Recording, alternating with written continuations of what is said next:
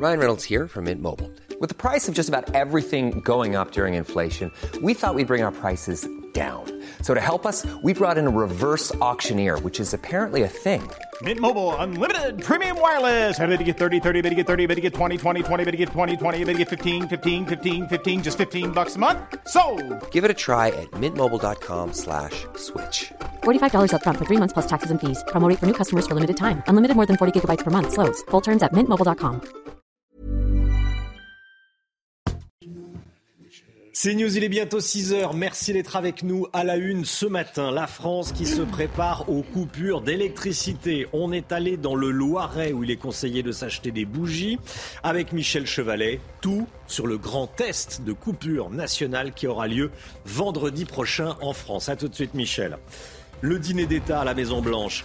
Assaut d'amitié, d'accolade et de toast. Qu'en restera-t-il? Elisabeth Guedel, sur place pour CNews. A tout de suite, Elisabeth. Des migrants mineurs embauchés par des dealers pour attaquer des policiers. Vous avez bien entendu. Mineurs, ils sont relâchés. Reportage CNews à suivre. Le Téléthon ce week-end, l'espoir est grand que la recherche arrive un jour à guérir les malades atteints de maladies génétiques. Portrait d'une petite fille atteinte de myopathie. Noël et la folie des chèques cadeaux cette année sur lesquels on compte beaucoup pour améliorer notre pouvoir d'achat de cadeaux. Le Mick Guillot avec nous. 60% de la population pourrait être concernée par les coupures d'électricité cet hiver. Le risque de coupure se précise, Chana. Et dans le Loiret, un fournisseur d'électricité local a appelé euh, ses clients à se munir de bougies et de lampes torches, de quoi inquiéter les habitants et les commerçants. Jeanne Cancard, Fabrice Elsner et Solène Boulan. À la sortie de l'école, le mail envoyé par l'entreprise locale de distribution d'électricité est sur toutes les lèvres.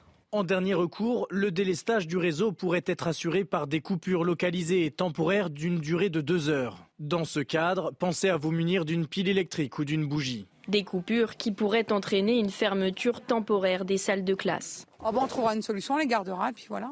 Il n'y a pas le choix, il faut s'adapter de toute façon. Soit on s'arrange, il y en a un qui ira pas au travail, ou bah, sinon les grands-parents aussi peuvent les garder, ou des copains, et puis on s'arrangera. quoi. Un peu plus loin, chez ce traiteur et caviste, Christelle travaille avec son frère qui espère pouvoir s'adapter à l'approche des fêtes. Certainement qu'il va changer, oui, les, les plages horaires pour, euh, pour les cuissons, je, je pense, oui. Vu qu'on est prévenu à l'avance, on pourra le- on pourra l'anticiper. Pour limiter la consommation d'énergie et éviter toute coupure, le directeur du réseau rappelle l'importance des éco-gestes. Ça va contribuer à, à baisser euh, le, le- le- le- le niveau de, de la demande et donc à nous permettre de rester euh, constamment en, situation de distribuer l'électricité. En cas de délestage, les habitants des secteurs concernés seront prévenus la veille par SMS. Cet hiver, près de 60% des Français pourraient être touchés par des coupures d'électricité. Et le 9 décembre, dans une semaine, pile, vendredi prochain, Enedis et RTE vont s'entraîner. Il va y avoir un grand test national de coupure d'électricité euh, pour se préparer à, à ces éventuelles coupures. Michel Chevalet, comment ça va se passer? On s'est déjà préparé, hein, on s'y prépare. hein. Hmm. Vous êtes bien, c'est la. Alors, très rapidement, comment ça se passe? On peut parler de coupure, disons de délestage. C'est très dur la coupure. Ce que l'on veut éviter, c'est qu'en phase ultime, lorsque les conditions météo, etc., EcoWatt donne le plan rouge. Trois jours avant. Trois jours avant, rouge. Attention, vous risquez dans trois jours d'avoir des, euh, les délestages on prévient les entreprises pour faire des économies d'énergie et ou surtout on fait l'inventaire des gens qui vont être concernés. Hein, ben oui, et notamment ce qu'on appelle le- le- les personnels à haut risque vital, c'est-à-dire qui ont absolument besoin de- du courant. Un jour avant, je vous donne le chronomètre, un jour avant, à 15 heures, RTE, c'est Enedis qui coupe, mais c'est RTE qui diffuse le courant. RTE dit attention, voilà le volume qu'il va falloir couper, à peu près un million de personnes. Ensuite, à 18h, le plan est défini. On sait qui va être coupé et à quel endroit va être coupé. Et on prévient toujours par, euh, par SMS. À 21h30, vous voyez, c'est toujours progressif. On n'a toujours pas décidé de couper. À 21h30, les Français peuvent vérifier chacun s'ils vont être concernés ou pas. N'oublions pas, les coupures seront au maximum de deux heures et on ne coupera jamais deux fois la même région. Et enfin, le jour J, encore à 6 heures du matin, Enedis s'appelle RTE et dit est-ce qu'il faut couper? Si on coupe, à ce moment-là, c'est le plan classique que vous connaissez dans la tranche 8-13 heures et 18-20 heures.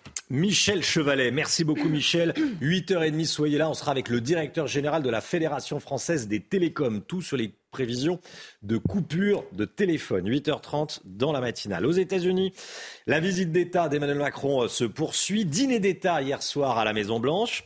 On va voir euh, l'arrivée des couples Macron et, Biden, très élégant pour l'occasion, Chana. Hein. les présidents euh, français et américains qui ont clairement affiché leur amitié sous les projecteurs. Ils ont tous les deux euh, porté un toast. On va les écouter. Aujourd'hui, nous sommes toujours unis par les plus grandes des causes, la démocratie, la liberté, l'égalité, l'opportunité et la liberté.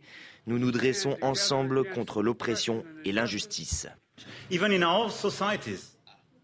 Même dans nos démocraties, beaucoup de gens veulent seulement mettre en danger ou revenir sur ce principe, remettre en question et contester les élections et ainsi de suite. Nous nous tenons ensemble, épaule contre épaule, précisément pour avoir le droit de dire en même temps, nous le peuple et liberté, égalité, fraternité. Liberté, égalité, fraternité. Voilà, Macrons and Bidens. Voilà, le couple Macron et le couple Biden.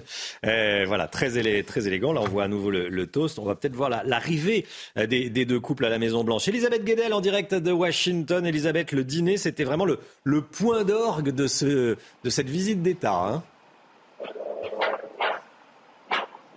Ah oui, le dîner de gala qui intrigue toujours la presse américaine pour son faste et ses traditions, eh bien, était aux couleurs des deux pays, blanc, bleu et rouge, sous une grande tente chauffée dans les jardins, parce que les salles sont petites à la Maison Blanche, donc il fallait accueillir les quelques 350 invités, parmi lesquels des, stars de la musique, de la mode, euh, du cinéma. Il y avait du homard, du caviar, des fromages euh, et des vins américains des échanges de cadeaux, mais surtout, euh, on, on vient de le voir, c'était l'occasion pour les deux présidents de trinquer une dernière fois à l'amitié franco-américaine, aux valeurs communes, bien loin euh, des différents, notamment commerciaux, qui ont occupé une grande partie des discussions. Alors ce dîner euh, de gala clos la visite d'État en tant que telle, mais Emmanuel Macron restera une dernière journée euh, ce vendredi aux États-Unis, à la Nouvelle-Orléans. C'est environ euh, trois heures euh, d'avion de Washington. C'est une ville évidemment racine française. Là, le chef de l'État entend y défendre la francophonie, l'éducation française, la culture. Une journée en fait plus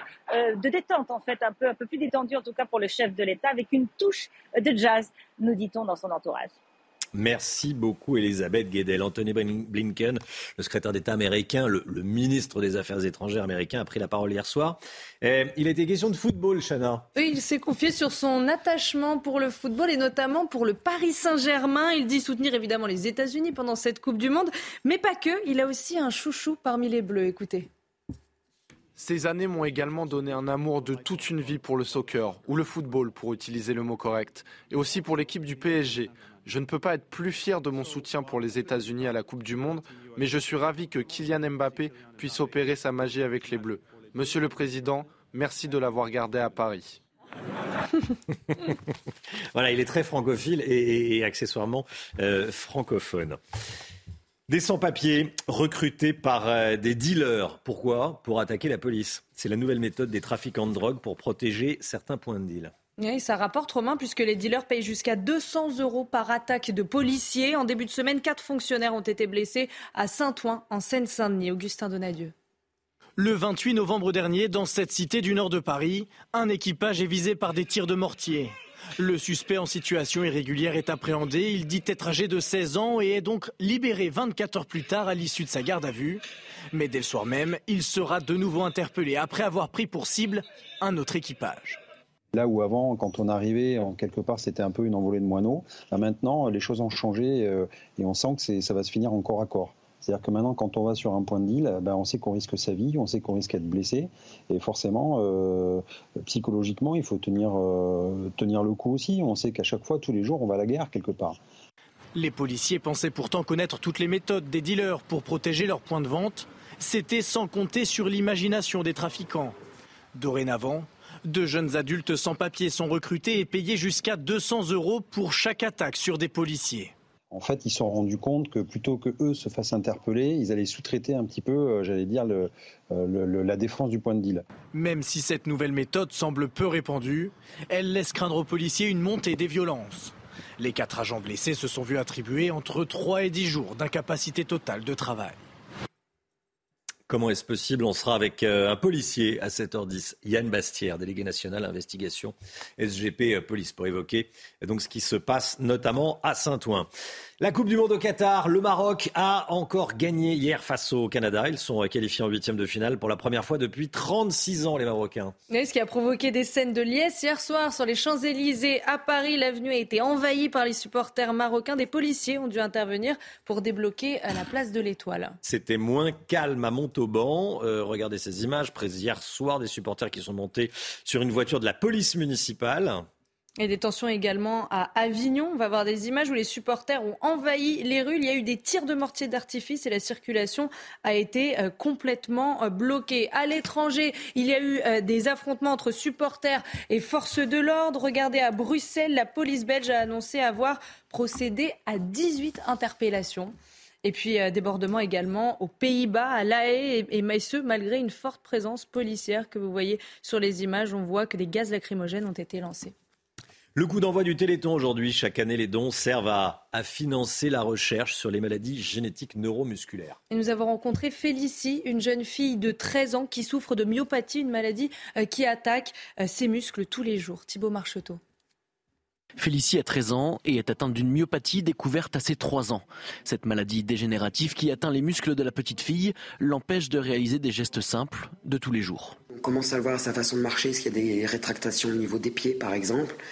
Euh, elle ne peut pas courir, elle ne peut pas monter des escaliers, elle, a de plus en plus besoin d'aide dans les gestes du quotidien, couper la viande, porter une bouteille d'eau, euh, se coiffer, se maquiller, se laver les cheveux, par exemple. Pour continuer à avoir une activité physique et sociale, Félicie se rend une fois par semaine au centre équestre, un équilibre essentiel pour la collégienne qui rêve d'en faire son métier. Moi, mon rêve, c'est euh, de travailler dans les chevaux. Mais vu que j'ai pas de muscles, bah, c'est un peu compliqué. Du coup, bah, avec le généton, bah, on a un espoir que bah, je pourrais faire euh, ce rêve-là. L'espoir d'une thérapie génique est grand puisqu'un protocole de test est en cours pour une autre thérapie que celle de la collégienne, mais qui ouvre des perspectives encourageantes. Une thérapie dont rêve Félicie pour continuer à galoper encore longtemps avec Baila, sa ponette préférée.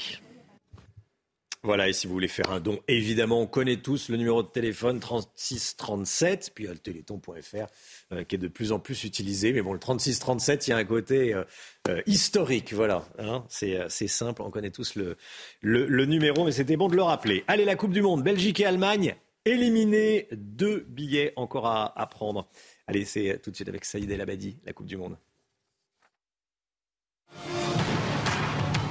Regardez votre programme avec Sector, montre connectée pour hommes. Sector, no limits. Soirée complètement folle au Qatar, Saïd, avec euh, deux grands favoris qui ont déjà plié bagage, éliminés de la phase de groupe. Hein. Et oui, Romain, la Belgique et l'Allemagne, grands favoris, sont déjà éliminés. Troisième en 2018, les Belges sortent par la petite porte, seulement troisième du groupe F, derrière la Croatie et le Maroc. Le Maroc qui va donc disputer son premier huitième de finale après 36 ans après le, premier. L'Allemagne sort aussi dès la phase de groupe comme en 2018. La Mannschaft s'est imposée contre le Costa Rica 4-2 dans un match historique, je vous le rappelle, puisque arbitré par une femme, la française Stéphanie Frappard, pour la première fois dans un mondial masculin.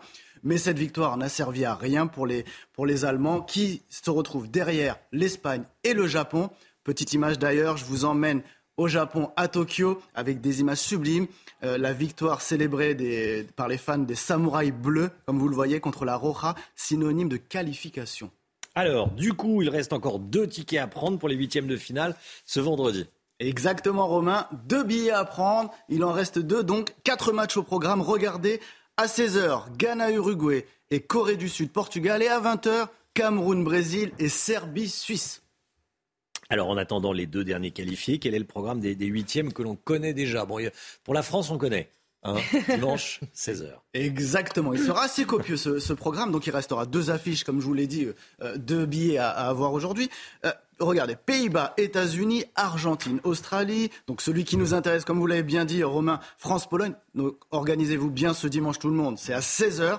Angleterre, Sénégal dans la foulée, Japon, Croatie et Maroc, Espagne. Sachez que les huitièmes de finale donc, se dérouleront à partir de samedi et se termineront mardi. Merci beaucoup, Saïd.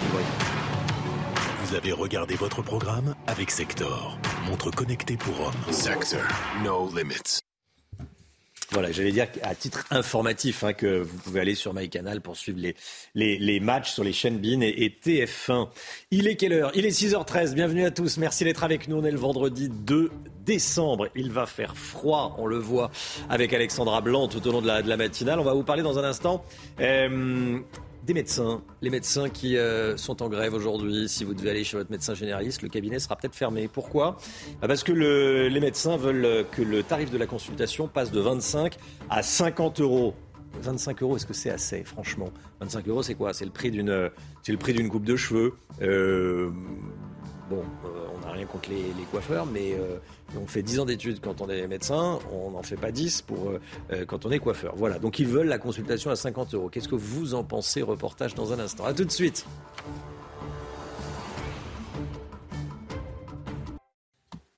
C'est News, il est 6h15. Merci d'être avec nous. Dans un instant, le tarif de la consultation qui pourrait passer de 25 à 50 euros chez les médecins généralistes. Attention, hein, c'est ce que demandent les médecins. On est allé euh, les interroger et le reportage, c'est dans un instant. Tout d'abord, le point info, Chana Lousteau. Bruxelles va donner son feu vert pour supprimer les vols intérieurs courts en France. La décision devrait être publiée dans la journée. Fini les vols de moins de 2h30, les Paris-Lyon, les Paris-Bordeaux ou Paris-Nantes. Cette mesure s'inscrit dans la loi climat et sera réexaminée dans trois ans. L'objectif, c'est d'inciter les usagers à privilégier le train pour les petits trajets. L'émotion après la mort de l'actrice Mylène de Mongeau, la figure du cinéma populaire est décédée hier à l'âge de 87 ans. On se souvient d'elle évidemment dans Fantomas, mais aussi plus récemment dans Camping où elle formait un couple avec Claude Brasseur, le campeur râleur. Et puis la mairie de New York propose, je cite, un job de rêve pour lutter contre la prolifération des rats, celui de chef sanguinaire dédié à l'abattage de ces rongeurs. C'est une annonce très sérieuse publiée par le maire Eric Adams. Alors pour prétendre à ce poste, il faudra s'engager et s'y consacrer 24 heures sur 24 et 7 jours sur 7. Quant au salaire, la mairie propose 120 000 à 170 000 dollars par an. 120 000 à 170 000 dollars pour être directeur de la dératisation de New York. Ceci, il y a du travail. Hein. Oui, bah oui c'est 24 heures sur 24, 7 jours sur 7 et 9 millions de rats à New York. 9 millions de rats, oui, estimé. Hein. Estimé, oui, bien sûr. c'est que 3 millions de plus qu'à Paris. Hein. C'est que 3 millions de plus qu'à Paris. C'est vrai qu'on parle beaucoup des, des, rats en ce moment. Et Allez, séquence qui a fait du bruit. Euh, la grève des médecins généralistes, elle se poursuit aujourd'hui. Les médecins généralistes qui demandent le doublement des tarifs des consultations. Aujourd'hui, c'est 25 euros. Ils réclament 50 euros la consultation. Alors ce matin, on se pose cette question. Quand on paye 25 euros une consultation chez le médecin, que lui reste-t-il après charges et impôts? On voit ça avec Maureen Vidal et Nicolas Vinclair. En moyenne, sur une consultation à 25 euros, le médecin généraliste ne touche que 9 euros après avoir payé les charges et les impôts. Si la consultation double de prix comme il le réclame, soit 50 euros, le médecin touchera alors 18 euros, un bénéfice qui permettrait au médecin de travailler dans de meilleures conditions. Ce que nous allons gagner de façon certaine, c'est de la sérénité, c'est de la qualité au service du patient. On ne va pas gagner plus. Le but, c'est pas de gagner plus, c'est de faire de la vraie médecine. Nous sommes le pays européen, parmi les pays, européens les moins bien payés, la moyenne étant à 45 euros. Donc c'est une, c'est une revalorisation absolument nécessaire si on veut sauver le système sanitaire de ce pays. Pour les médecins conventionnés secteur 1 et secteur 2, la sécurité sociale rembourse 70% de la consultation aux patients, peu importe le prix fixé par le médecin. Autrement dit, sur une consultation à 25 euros, la sécurité sociale vous rembourse 17,50 euros. Sur une consultation à 50 euros, la sécurité sociale vous rembourse 35 euros. Mais qu'en pensent les Français? C'est un peu trop cher. Ouais, on pourrait majorer, on va dire, à 50%, mais pas à 100%. Doubler euh, comme ça la, la, consultation, je trouve que c'est un peu, un peu cher. 50 euros, oui, ça commence à être un, un tarif un peu, euh, un peu excessif, je pense. Oui. S'ils ne sont pas écoutés, les médecins ont déjà annoncé une grève dure et illimitée à partir du 26 décembre prochain. Elisabeth Borne est dans le Parisien, le plan Borne pour les retraites. Que dit la Première ministre, sur les, les retraites? Elle présente les grandes lignes de son plan qui sera présenté avant Noël, à la mi-décembre. Âge légal de départ, 64 ou 65 ans, tout est sur la table. Le gouvernement semble, semble pour le moment, avoir tranché pour la deuxième option, mais rien n'est fait. Euh, Gauthier Lebret, la Première ministre se dit ouverte à la discussion. Hein. Oui, parce qu'on est en pleine négociation avec les partenaires sociaux, donc elle ne peut pas dire autre chose, effectivement, Elisabeth Borne. Elle dit, pour nous, l'engagement porté dans la campagne, c'est 65 ans, même si je viens de vous le dire, tous les arbitrages ne sont pas rendus, puisqu'Olivier Dussopt recevait hier les partenaires sociaux pour justement discuter de l'âge de départ légal. Alors la première réunion était organisée euh, hier. 64 ans, est-ce encore possible? Avec en échange une durée de cotisation euh, plus longue. On est à l'écoute des propositions des uns et des autres, jure euh, Elisabeth Borne, mais on voit bien que ce n'est pas le scénario qui tient la corde pour euh, l'exécutif. Quitte à mettre tout le monde dans la rue, autant y aller à fond, confie un membre de l'exécutif cette semaine à RTL. Et justement, pour la Première ministre, face au risque social, il y a un droit à manifester, mais c'est important de dire aux Français que cette réforme est nécessaire pour sauver notre système de retraite. Voilà ce qu'elle dit ce matin dans le Parisien. Sans majorité absolue, comment le gouvernement va-t-il faire pour faire adopter cette réforme en évitant le 49-3 et le passage en force? Eh bien, grâce aux voix des députés républicains. C'est ce qu'envisage et ce que vise évidemment Elisabeth Borne. Elle aura besoin d'eux. Avec les républicains, on doit pouvoir trouver un chemin, dit-elle. La réforme sera présentée autour du 15 décembre prochain avec une application à partir de l'été 2023. Gauthier Lebret, merci Gauthier. Restez bien avec nous sur CNews dans un instant. L'écho, on va parler des chèques cadeaux. Gros succès cette année avec l'inflation pour les, chèques cadeaux. Le Mick Guillot pour les euh, toutes dernières informations. A tout de suite. Rendez-vous avec Pascal Pro dans l'heure des pros, du lundi au vendredi de 9h à 10h30. C'est News, il est 6h25. Merci d'être avec nous. En raison de l'inflation, il manque 187 euros. C'est une moyenne, bien sûr, aux Français pour maintenir un budget cadeau équivalent à celui de l'année dernière. C'est sans compter une petite aide, le chèque cadeau, hein, le Guillaume. Oui, c'est vrai, une solution, une aide bienvenue pour euh, l'ensemble des salariés. 8 sur 10 hein, disent qu'ils vont diminuer leurs dépenses pour Noël en raison de l'inflation. Mais heureusement, leur employeur peut leur donner un petit coup de main avec ces chèques, cadeaux. Ils seront distribués dans 150 000 entreprises, souvent via le, comité d'entreprise, offrant ainsi des bons d'achat euh, aux salariés. Ils sont chaque année, ces salariés, près de 8 millions à en bénéficier. Alors, combien ça représente en moyenne par salarié? Bah, C'est loin d'être négligeable. Hein. Ça fait quand même 130 euros en moyenne par salarié. C'est une somme en plus qui progresse régulièrement puisque en 2018, les chèques cadeaux ne représentaient que 99 euh, euros, là 130, 130 euros cette année. En tout, ça fait 2 milliards qui vont être ainsi euh, distribués dans les entreprises, 2 milliards qui sont utilisés pour acheter des vêtements à 37% et des jouets à 36%. C'est un avantage très apprécié des salariés. Ça permet euh, pour beaucoup de se faire plaisir en achetant des choses qu'ils n'avaient pas forcément prévu d'acheter. Bah oui, c'est le, le, petit plus, quoi. C'est le beurre dans les épinards, comme on dit. Hein. Petite question, euh, pour les employeurs, c'est intéressant ou pas? Ça permet de fidéliser les salariés qui apprécient cet avantage et puis surtout ça permet de, verser des sommes qui sont exonérées de cotisations sociales, donc de donner euh, directement de l'argent. Il y a quand même plusieurs conditions euh, à cela. D'abord, il faut que ces chèques soient donnés à des occasions particulières comme la Noël ou lors de la rentrée scolaire ou à l'occasion de la naissance d'un enfant. Il faut ensuite que ces chèques soient destinés à un usage particulier, donc l'achat de cadeaux, de vêtements, d'équipements de loisirs ou de biens culturels. Et puis enfin, il faut que la somme reste malgré tout raisonnable, c'est assez encadré. C'est maximum 5% du plafond mensuel de la sécurité sociale euh, par année civile, soit 171 euros par événement, à une exception près, le Noël des enfants. Là, les salariés, les employeurs, pardon, peuvent être un peu plus généreux. Il reste un petit peu de temps, il est encore temps, donc pour mettre la main au porte-monnaie. Merci Lomique. Dans une heure à 7h20, on parlera des prix de l'immobilier. C'était votre programme avec Samsonite Proxys. Légère, résistante, durable. Une nouvelle génération de bagages. Le temps, Alexandra Blanc. Et hop, France par brise. En cas de bris de glace, du coup, vous êtes à l'heure pour la météo avec France par brise et son prêt de véhicule.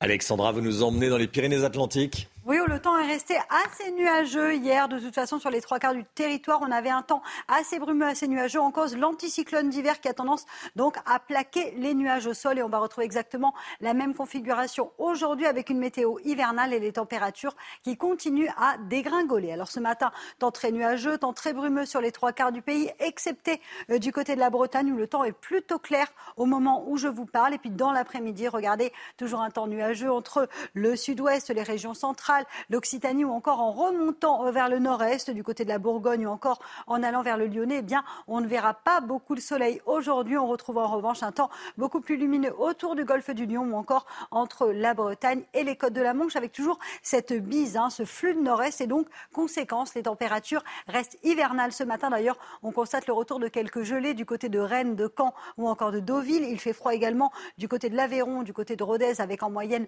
moins 2 degrés ce matin. Et puis dans l'après-midi, les températures restent en moyenne 2 à 3 degrés en dessous des normales de saison. C'est un petit peu frais pour la saison, seulement 3 petits degrés pour Lille ou encore pour Strasbourg, pas plus de 5 degrés à Paris, 4 degrés en Bourgogne, 6 degrés seulement du côté de Bordeaux. C'est vraiment un peu frais pour la saison et 5 degrés seulement pour le Lyonnais. Température donc fraîche pour la saison. La suite du programme, des conditions météo instables attendues dans le sud samedi et dimanche avec de la neige et des orages. Et hop, France par brise. Malgré votre bris de glace, du coup, vous étiez à l'heure pour la météo avec France par brise et son prêt de véhicule. 6h30, bienvenue sur CNews. Merci d'être avec nous à la une ce matin. Cette histoire sordide s'il en est, une femme handicapée, violée par un migrant dans le Maine-et-Loire. On est allé sur place. Reportage CNews. Tutoiement, déclaration d'amitié. Joe Biden et Emmanuel Macron ont joué le rapprochement entre Paris et Washington. Dîner d'État à la Maison Blanche hier soir. Décryptage de ce qu'il va en rester avec Gérard Vespierre, qui est géopolitologue. Il sera avec nous à 6h45. Un avion de chasse franco-germano-espagnol. Le programme a été validé. C'est le programme SCAF. C'est l'avion de chasse du futur. C'est le général Clermont qui va tout nous dire, bien sûr. À tout de suite, mon général. L'ouverture des stations de ski. Antoine Estève en direct de la Pierre Saint-Martin dans les Pyrénées-Atlantiques, à bord d'une dameuse et avec un beau bonnet blanc. À tout de suite, Antoine. Et puis la Coupe du Monde au Qatar, bien sûr, avec nos Bleus qualifiés pour les huitièmes de finale qui jouent dimanche contre la Pologne. Saïd El Abadi pour les toutes dernières informations. Une femme handicapée en fauteuil roulant violée par un homme en situation irrégulière. Ce drame s'est passé mi-novembre dans un parc d'une petite commune du Maine-et-Loire. Le suspect est un homme d'origine guinéenne hébergé dans un centre d'accueil pour migrants dans l'attente d'un départ vers son pays d'origine. Il ne peut pas faire l'objet d'une OQTF parce qu'il est considéré comme mineur. Michael Chailloux. Le parc des Rinières, 3 hectares en plein centre-ville de la Pommeraye. C'est ici que la victime en fauteuil roulant et décrite comme vulnérable par le procureur d'Angers a été violée. Grâce à une description précise, un homme a été rapidement interpellé. Il logeait au centre de préparation au retour volontaire de la commune qui accueille des migrants.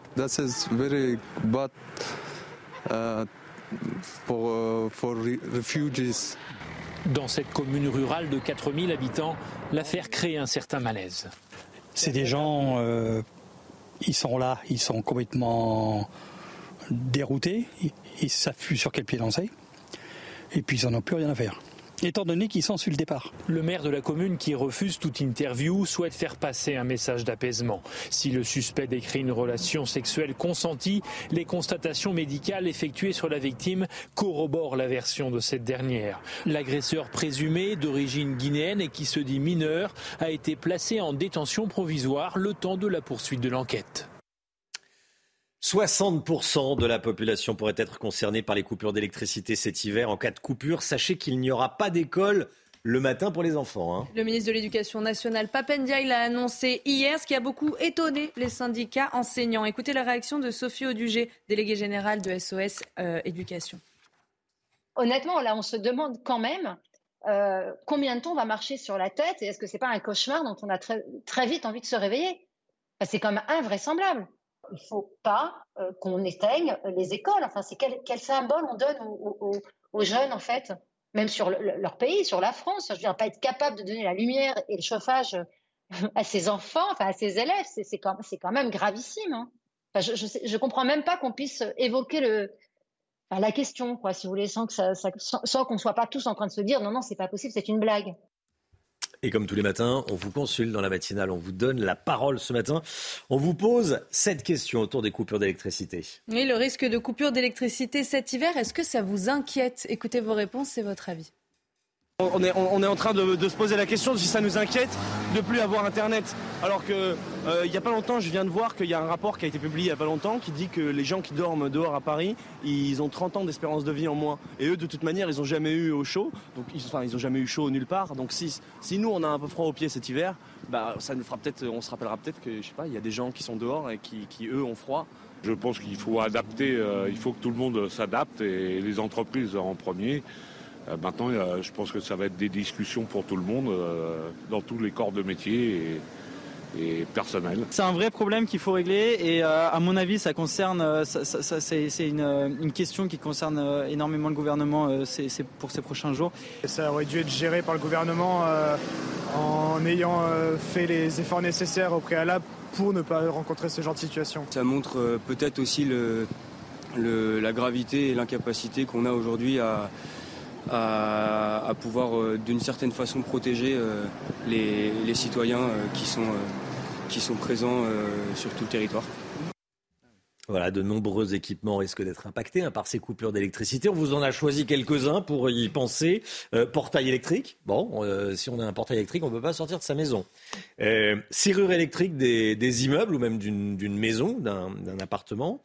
Distributeur automatique de billets. Pas d'électricité, pas de billets, pas de liquide. Bon, Général Clermont, non Vous dites quoi?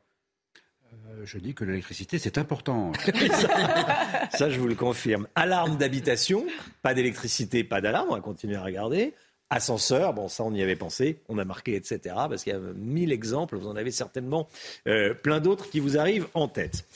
Général Clermont, on change totalement de sujet. Un accord conclu entre Dassault et Airbus, un cap franchi. Trois pays sont mobilisés, la France, l'Allemagne l'Espagne. Général Clermont, le SCAF, c'est le nom du programme. L'avion, c'est un NGF, New Generation Fighter. Donc fighter, fight, bagarre, avion de combat. C'est un, une nouvelle génération d'avions de combat. Général Clermont, euh, on vient d'apprendre que cet accord a été conclu. En quoi cet avion est-il nouveau? Expliquez-nous. Il est nouveau, Romain, parce que ce n'est pas simplement un avion, c'est un système de combat dans lequel il y aura un avion, une sorte de super rafale très performant, qui opérera avec des drones qui vont l'accompagner dans le cadre d'un système de combat, une bulle de combat. Donc il faut ça des technologies qui n'existaient pas, comme l'intelligence artificielle, euh, euh, les liaisons de données, la robotique, tout ça va permettre d'envisager cette bulle de combat pour les années 2040. Oui. Où ça bloquait? En fait, ça bloquait sur le fait qu'entre Dassault et Airbus, il y avait un différent sur deux sujets. D'abord, la propriété intellectuelle de tout ce que Dassault a amené dans la corbeille de la mariée sur des domaines comme la furtivité et le colonne de vol qui ne sont pas dans la dans, maîtrisé par Airbus. Et puis, deuxièmement, il y avait l'organisation du travail qui faisait qu'au départ, Dassault devait être le leader, le maître d'œuvre industriel, mais en réalité, dans l'organisation du travail, il n'avait pas les outils pour, exercer son leadership. Donc, c'est ça, en fait. Euh, L'équilibre a été trouvé. Euh, Dassault Aviation, par la voix de son président, a annoncé un accord. Donc, ça, c'était extrêmement important. C'est une étape fondamentale. Qu'est-ce qui va se passer? Il va se passer que les travaux vont reprendre pendant à peu près deux ans, des travaux d'études on l'appelle la phase 1B. On va travailler sur l'avion, le moteur, les capteurs, sur un certain nombre de piliers. Et c'est Dassault qui aura la vision globale de la cohérence de, tous ces piliers.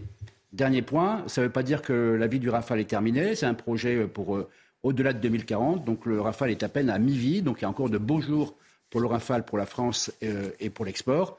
Et enfin, c'est une excellente nouvelle pour l'aviation de combat qui, je rappelle, n'a que 100 ans et normalement devrait euh, avoir 200 ans dans 100 ans. Et, et, et le SCAF euh, en sera un élément euh, central. Merci beaucoup, mon général. Ce week-end sera marqué par l'ouverture des stations de ski. Ce matin, on va suivre l'ouverture de la station de Pierre-Saint-Martin dans les Pyrénées-Atlantiques. Chana. Et on rejoint Antoine Estève en direct. Antoine, cette année, les stations aussi font face à la hausse du prix de l'énergie. Elles vont devoir réduire leurs services pour ne pas que la facture explose.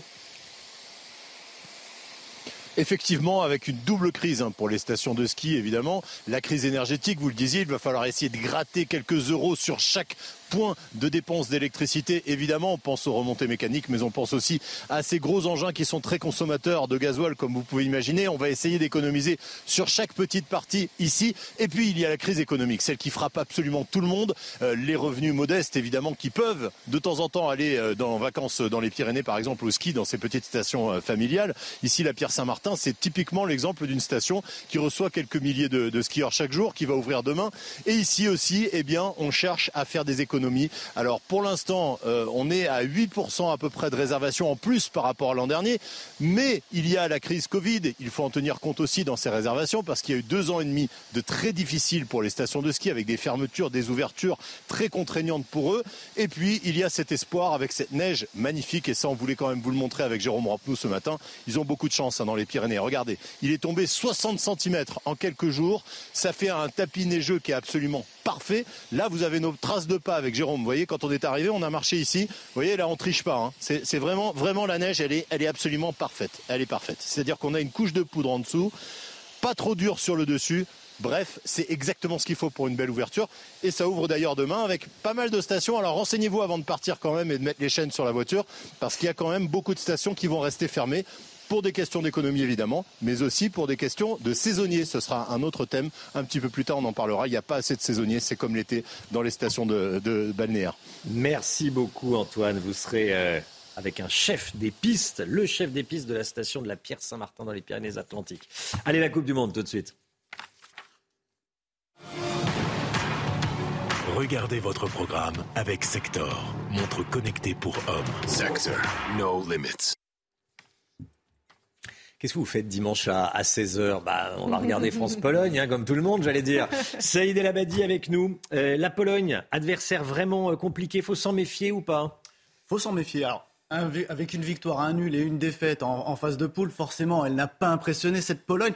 Mais les Aigles Blancs peuvent être très dangereux pour, pour les Bleus et peuvent leur poser quelques soucis, notamment en attaque avec le dénommé Robert Lewandowski. À 34 ans, l'attaquant et capitaine polonais, deuxième du Ballon d'Or 2021, a inscrit 18 buts en 19 matchs cette saison avec le FC Barcelone. Et avec la Pologne, c'est 77 buts en 137 sélections. Donc attention.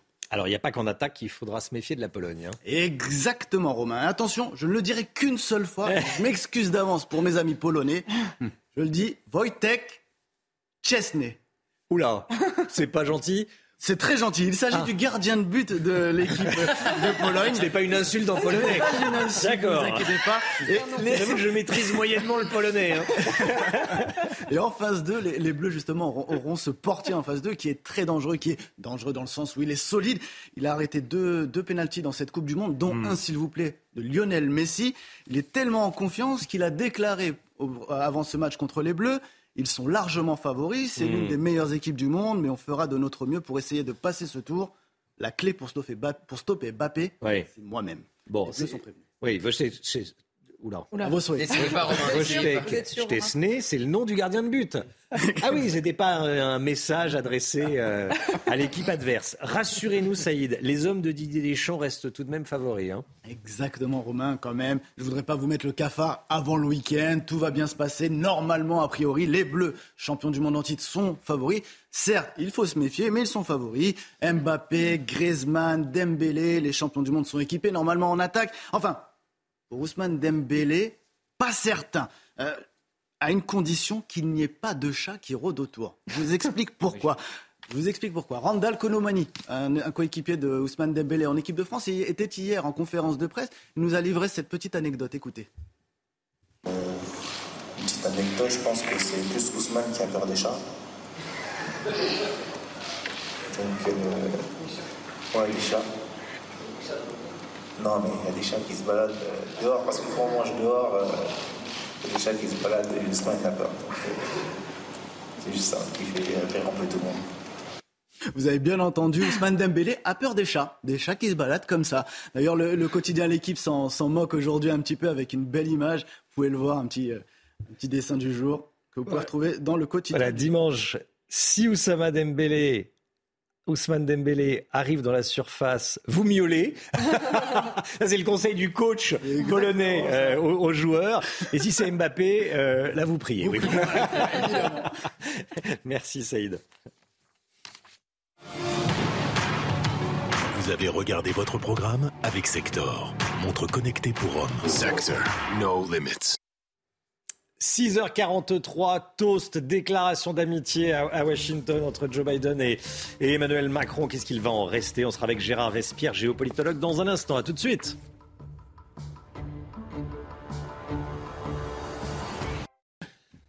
C'est News, 6h46, 7 h moins le quart. Gérard Vespierre est avec nous, fondateur du site Le Monde Décrypté, géopolitologue. Bonjour Gérard Vespierre. Bonjour Romain. Merci euh, d'être avec nous ce matin. On va regarder les images de ce qui s'est passé euh, hier soir à la Maison Blanche. Les Américains qui nous déroulent le tapis rouge. Il y a eu des accolades, euh, des toasts, des déclarations d'amitié formidables, des promesses de synchroniser nos aides à l'industrie côté européen et américain.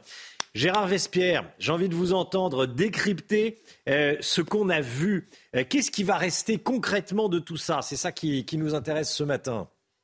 Euh, vous savez, dans la diplomatie, il y a effectivement les fêtes et puis il y a une ambiance. Et je pense qu'un des objectifs, c'était de recréer une ambiance positive entre l'Europe, la France en particulier, bien sûr, et puis euh, les États-Unis. Il y avait eu des soucis euh, euh, du temps du précédent président, il y avait des soucis avec le contrat des sous-marins pour l'Australie, il y a des soucis dans le domaine économique, donc il faut recréer un, climat. Et maintenant, du côté des, objectifs, eh bien, ils sont divers, ils sont effectivement dans une meilleure coordination euh, industrielle et, de taxation euh, euh, réciproque des deux côtés de l'Atlantique. Et puis aussi, il y a des objectifs pour le futur, n'est-ce pas?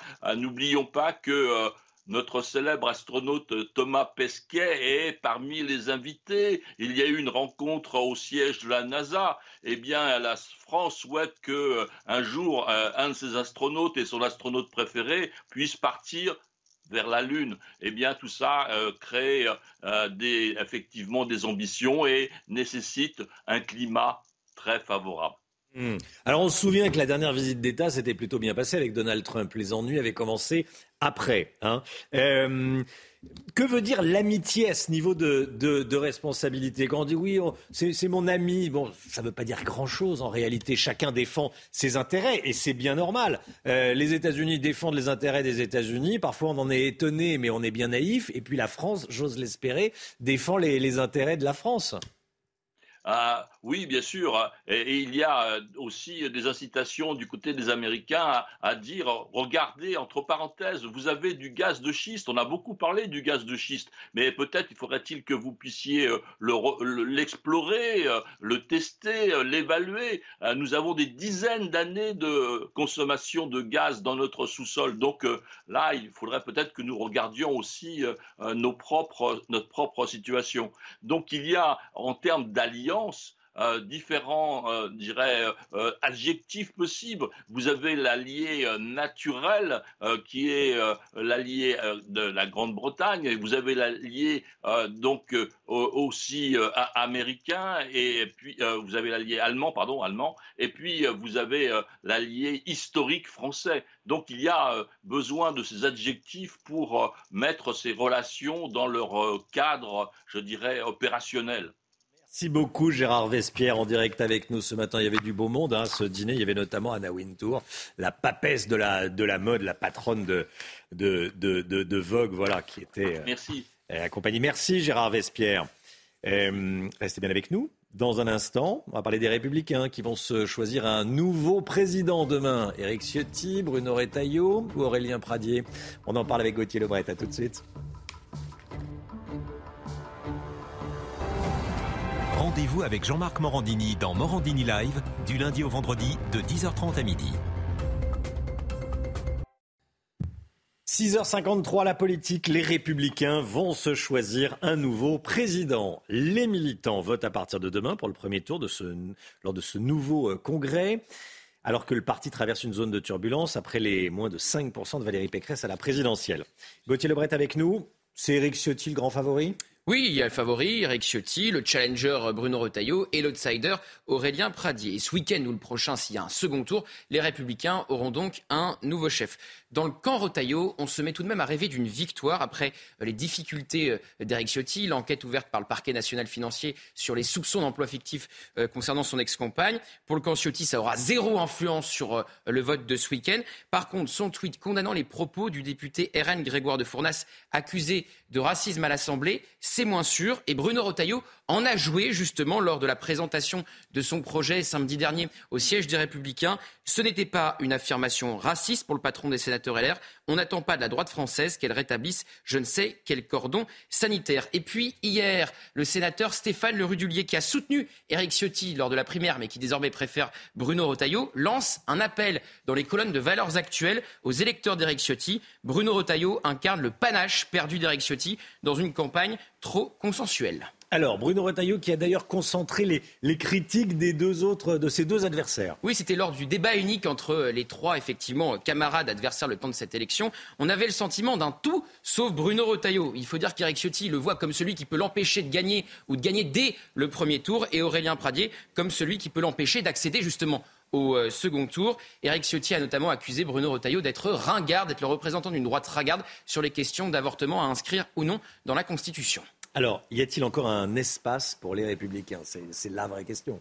Ah bah, ça sera le grand défi du nouveau patron des Républicains, effectivement, trouver un espace entre Emmanuel Macron et Marine Le Pen et éviter une nouvelle débâcle aux européennes. Mais pour le moment, ils sont bien coincés, hein, les républicains, entre justement le président de la République et la patronne des députés euh, RN. D'ailleurs, selon Marine Le Pen, ils sont la béquille du gouvernement. Ils ont voté l'assurance chômage. Vont-ils voter la réforme des retraites? On se le demande. Vont-ils voter le projet de loi sur l'immigration? Ça, c'est moins sûr, puisqu'ils ne veulent pas de ce statut pour eh bien régulariser les sans-papiers qui travaillent dans des métiers dits en euh, tension. C'est d'ailleurs la politique migratoire du gouvernement qui a permis ces dernières semaines aux républicains de se repositionner avec l'accueil de l'Ocean Viking. En accueillant l'Ocean Viking, Emmanuel Macron a permis aux républicains de dire regardez pourquoi on n'est pas dans le gouvernement. On est opposé à la politique migratoire menée par Emmanuel Macron. Avec nous, jamais l'Ocean Viking n'aura accosté dans un port euh, français.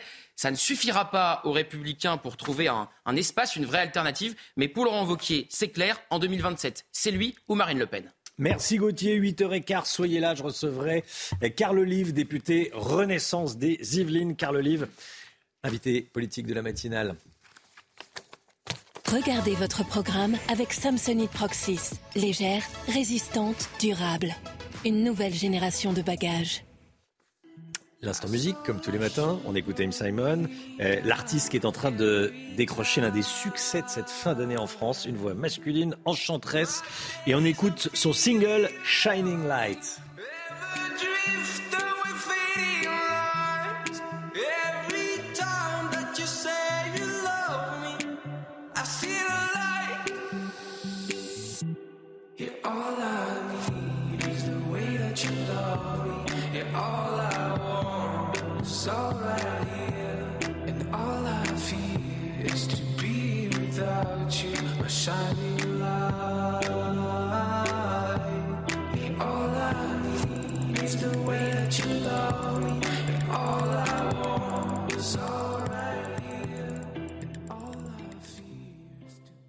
C'était votre programme avec Samsonite Proxys. Légère, résistante, durable. Une nouvelle génération de bagages. Le temps, il va faire froid, ça y est, l'hiver est là. C'est Alexandra Blanc tout de suite. Et hop, France par brise. En cas de bris de glace, du coup, vous êtes à l'heure pour la météo avec France par brise et son prêt de véhicule. Direction la Vendée avec vous, Alexandra Blanc, la Vendée où le temps pourrait rester nuageux aujourd'hui.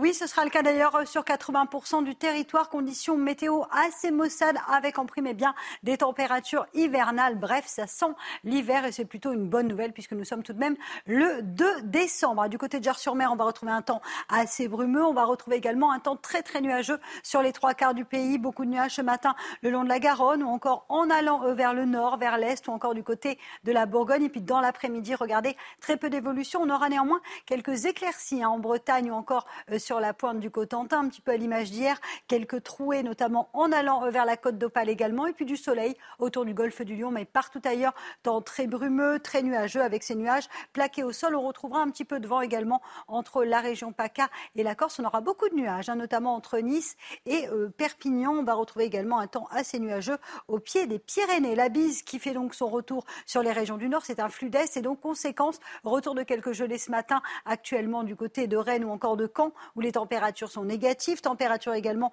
négative du côté de l'Aveyron avec en moyenne moins 2 degrés à Rodez. Et puis dans l'après-midi, les températures restent en dessous des normales de saison. Regardez, journée presque sans dégel euh, du côté de Strasbourg, encore de Paris, euh, de Lille, pardon, avec seulement 3 petits degrés. Vous aurez 5 degrés à Paris. On est vraiment en dessous des normales de saison. Pas plus de 5 degrés à Lyon, 6 degrés pour nos amis bordelais, mais tout de même 16 degrés du côté d'Ajaccio. Suite du programme du mauvais temps prévu dans le sud pour les journées de samedi et de dimanche. Un temps assez instable. Et puis sur le nord, toujours de la grisaille. Le tout dans des températures qui vont rester hivernales avant une petite remontée prévue lundi.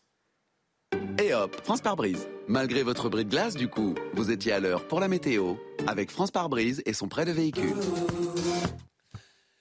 C'est News, il est 7h. Bienvenue à tous. Merci d'être avec nous à la une ce matin. La France qui se prépare aux coupures d'électricité. On est allé dans le Loiret où il est conseillé de s'acheter des bougies.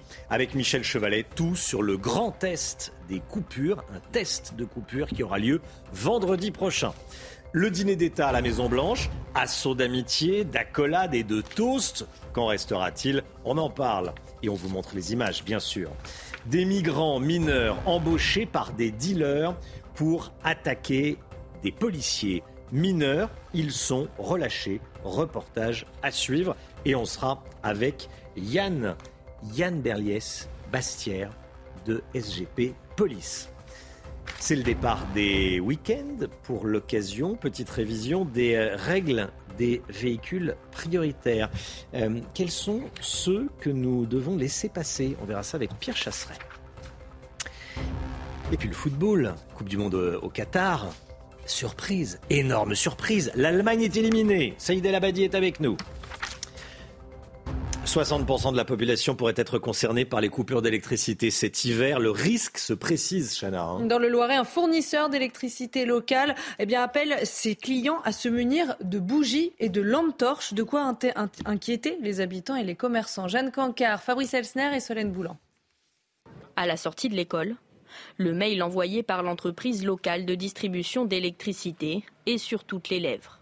En dernier recours, le délestage du réseau pourrait être assuré par des coupures localisées et temporaires d'une durée de deux heures. Dans ce cadre, pensez à vous munir d'une pile électrique ou d'une bougie. Des coupures qui pourraient entraîner une fermeture temporaire des salles de classe. Oh on trouvera une solution, on les gardera, et puis voilà, il hein. n'y a pas le choix, il faut s'adapter de toute façon. Soit on s'arrange, il euh, y en a un qui ira pas au travail, ou bah, sinon les grands-parents s'ils peuvent les garder, ou des copains, et puis on s'arrangera. quoi.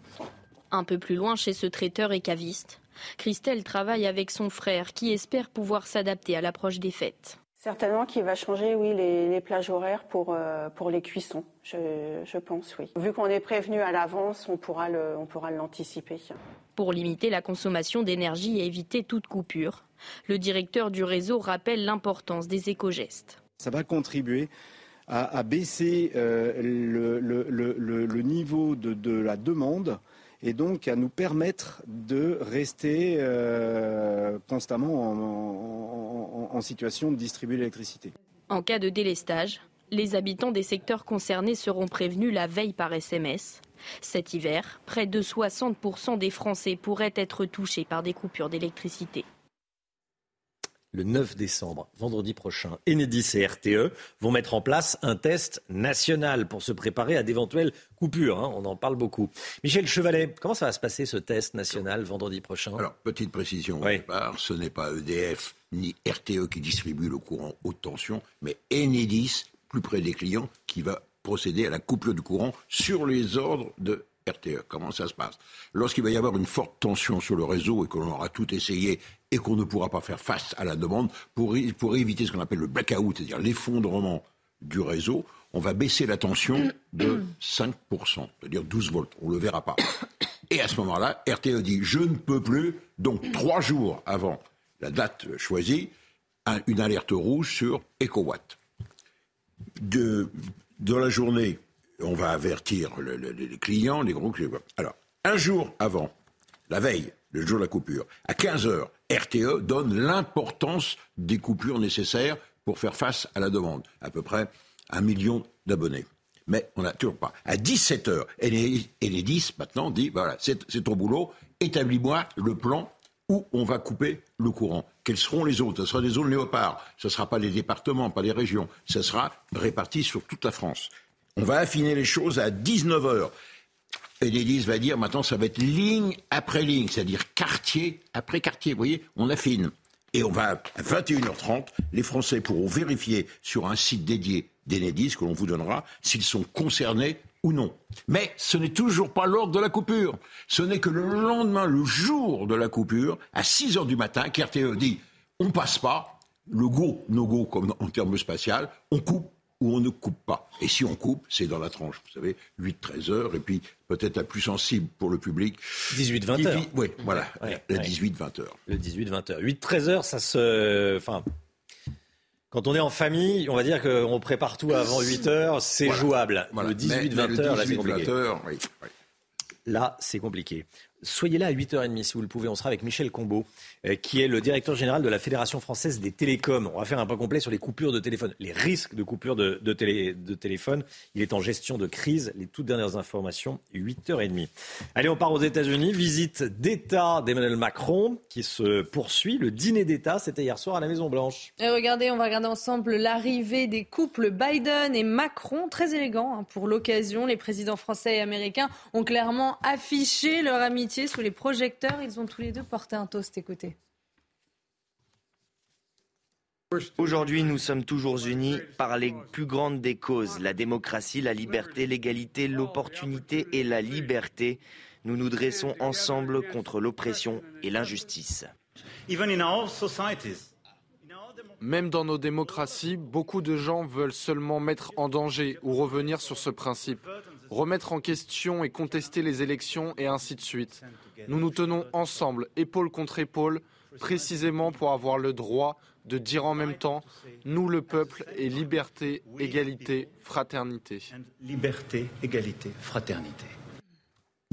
Coup d'envoi du Téléthon. Aujourd'hui, chaque année, les dons servent à financer la recherche sur les maladies neuromusculaires. Hein. Et nous avons rencontré Félicie, une jeune fille âgée de 13 ans qui souffre de myopathie, une maladie qui attaque ses muscles un peu plus tous les jours. Thibaut Marcheteau.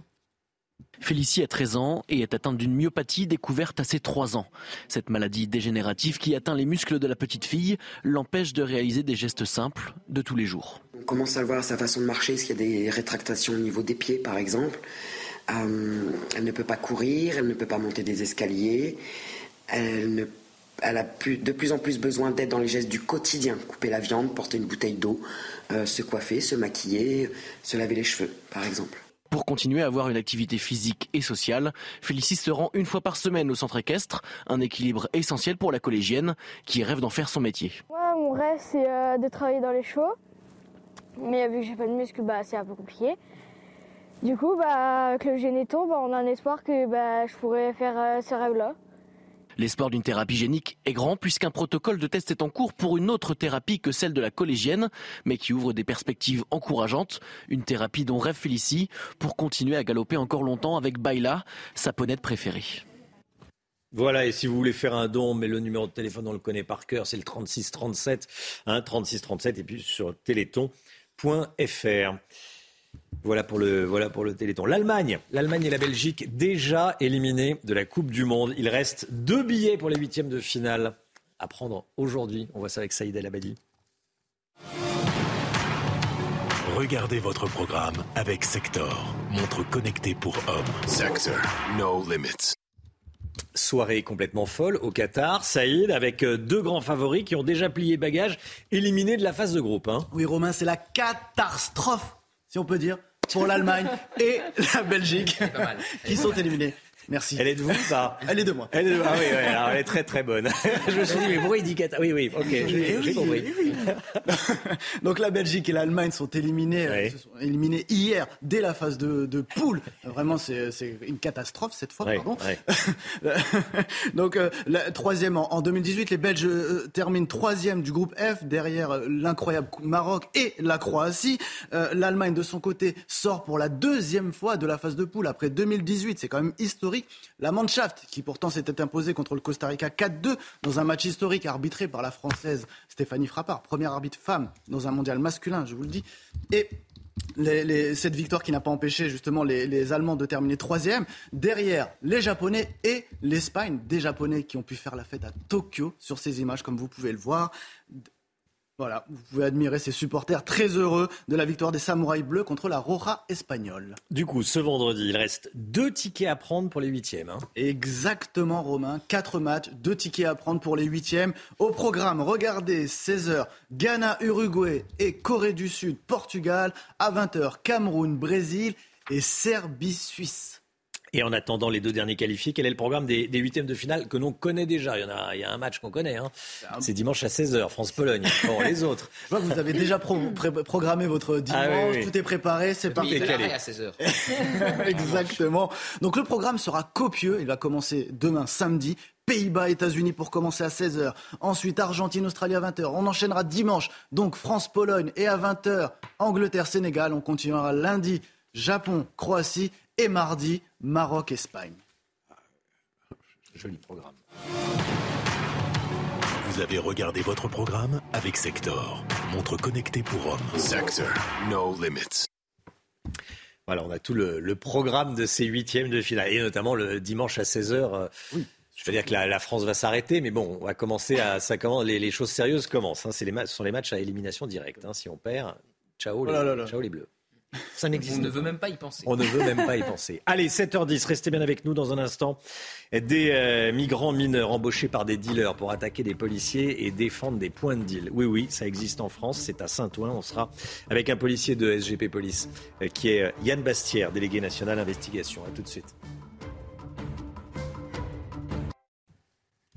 C'est News, il est 7h15. Merci d'être avec nous. Dans un instant, on va parler de ces euh, migrants mineurs embauchés, entre guillemets, bien sûr, par des dealers pour s'attaquer à des policiers et défendre des points de deal. On en parle dans un instant. Mais tout d'abord, c'est le point info. Chanel Houster.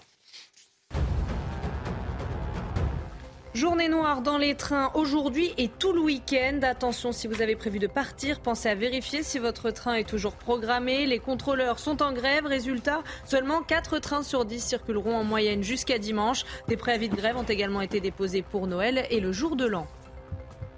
Bruxelles va donner son feu vert pour supprimer les vols intérieurs courts en France. La décision devrait être publiée dans la journée. Alors fini les vols de moins de 2h30, les Paris-Lyon, les Paris-Bordeaux ou Paris-Nantes. Cette mesure s'inscrit dans la loi climat et sera réexaminée dans trois ans. L'objectif, c'est d'inciter les usagers à privilégier les trains pour les petits trajets. Et puis l'émotion après la mort de l'actrice Mylène de Mongeau. La figure du cinéma populaire est décédée hier à l'âge de 87 ans. On se souvient d'elle dans Fantomas évidemment, mais aussi plus récemment dans Camping où elle formait un couple avec Claude Brasseur, le campeur râleur.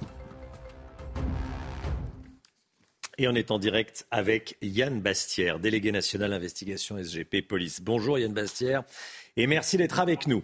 Euh, des migrants mineurs qui sont recrutés par des dealers pour euh, attaquer des policiers. Ça se passe à Saint-Ouen notamment, en Seine-Saint-Denis. On va le voir sur les images. Euh, ils n'hésitent pas à tirer euh, avec des, mortiers de feu d'artifice, bref, à, défendre des, points de deal.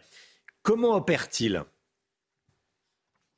Comment opèrent-ils L'usage classique du mortier qui est devenu une sale habitude ces dernières années. Hmm. comme une arme par destination à l'encontre de mes collègues. Donc, euh, c'est tout ce qu'il y a de plus classique pour s'en prendre à mes collègues, sans avoir à détenir une arme dite classique, euh, une arme de poing ou toute autre arme prévue. Donc, euh, voilà, c'est tout simplement abject. abject. Abject. Euh, donc ce sont des dealers installés euh, qui, pour protéger ces, points de deal et rendre votre travail plus compliqué, euh, qui recrutent ces migrants mineurs, mineurs donc qui risquent pas grand-chose, ils sont interpellés et relâchés.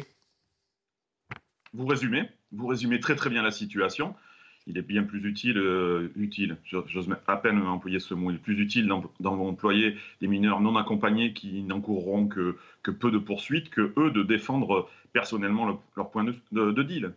Donc euh, là encore, euh, c'est inadmissible. Ça se passe à Saint-Ouen, ça se passe dans d'autres villes pour l'instant, pour l'instant, on a connaissance que de ce point sur, sur Saint-Ouen, mais euh, ce mode opératoire, s'il venait à porter ses fruits, euh, bien entendu, euh, d'autres, d'autres points de deal agiraient de la, de la sorte, d'autres dealers se, se, serveraient du même mode opératoire pour défendre leur, leur territoire.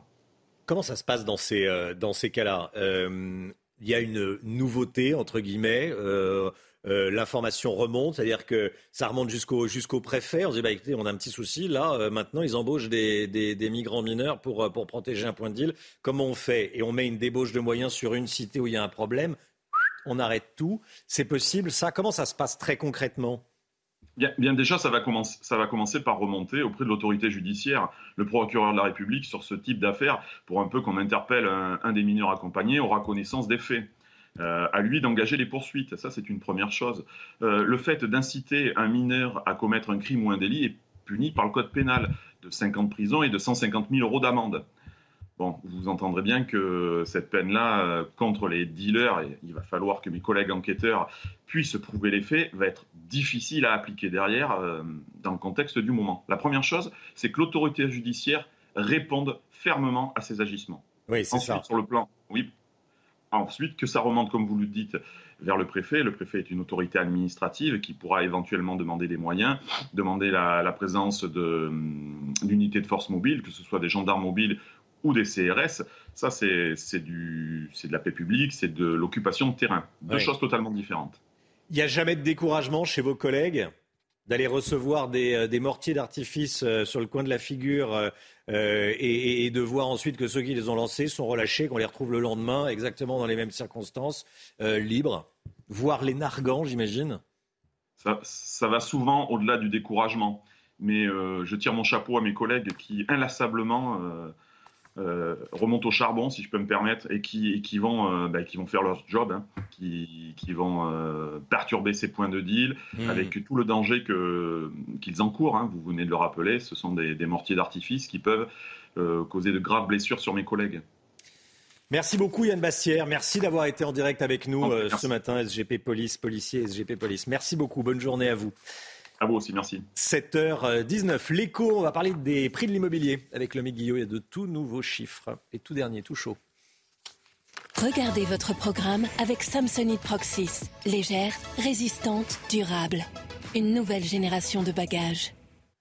Vous avez les tout derniers chiffres. La, baisse des prix est bel et bien enclenchée, c'est ce que vous nous dites? Oui, en effet, Romain. Hein, selon le dernier indice des prix euh, immobiliers du site Meilleurs Agents publié hier, la tendance est là. Les prix de l'immobilier euh, sont en baisse. Alors pour l'instant, euh, ça a été amorcé à Paris. Et là, ça se confirme dans le reste de la France. C'est un frémissement, mais quand même, quand même, moins 0,1% en moyenne sur les 10 plus grandes villes de France sur un mois. C'est peu mais c'est la première fois que le marché baisse depuis 2015. Ville par ville, qu'est-ce que ça donne? Alors à Paris, on est à moins 0,5% sur un mois. Le prix du mètre carré reste évidemment euh, très élevé, hein, au-dessus des 10 000 euros en moyenne.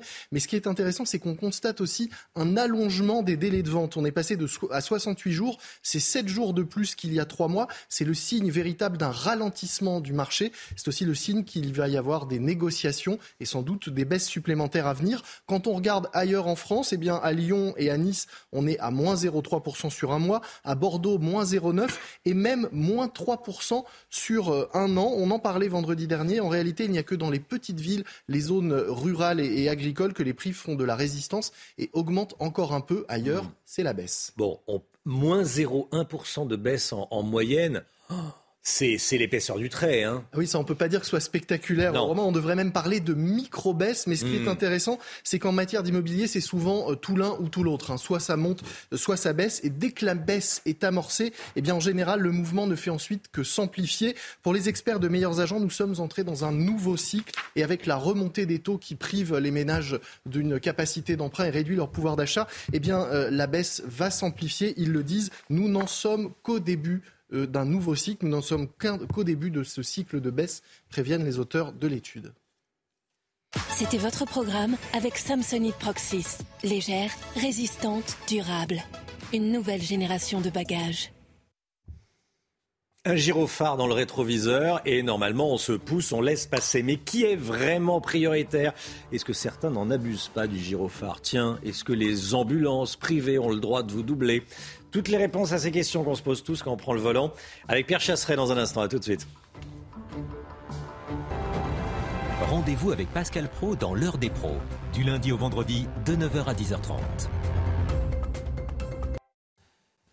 L'automobile avec vous, Pierre Chasseret. Bonjour Pierre. Bonjour Romain. 40 millions d'automobilistes. On va revoir avec vous, parce qu'on est euh, nombreux à se poser des questions, on va revoir avec vous les, les règles qui s'applique sur la route pour les véhicules prioritaires avec le gyrophare. Je disais tout à l'heure, quand on voit un gyrophare dans son rétroviseur, qu'est-ce qu'on fait? Qui est vraiment prioritaire?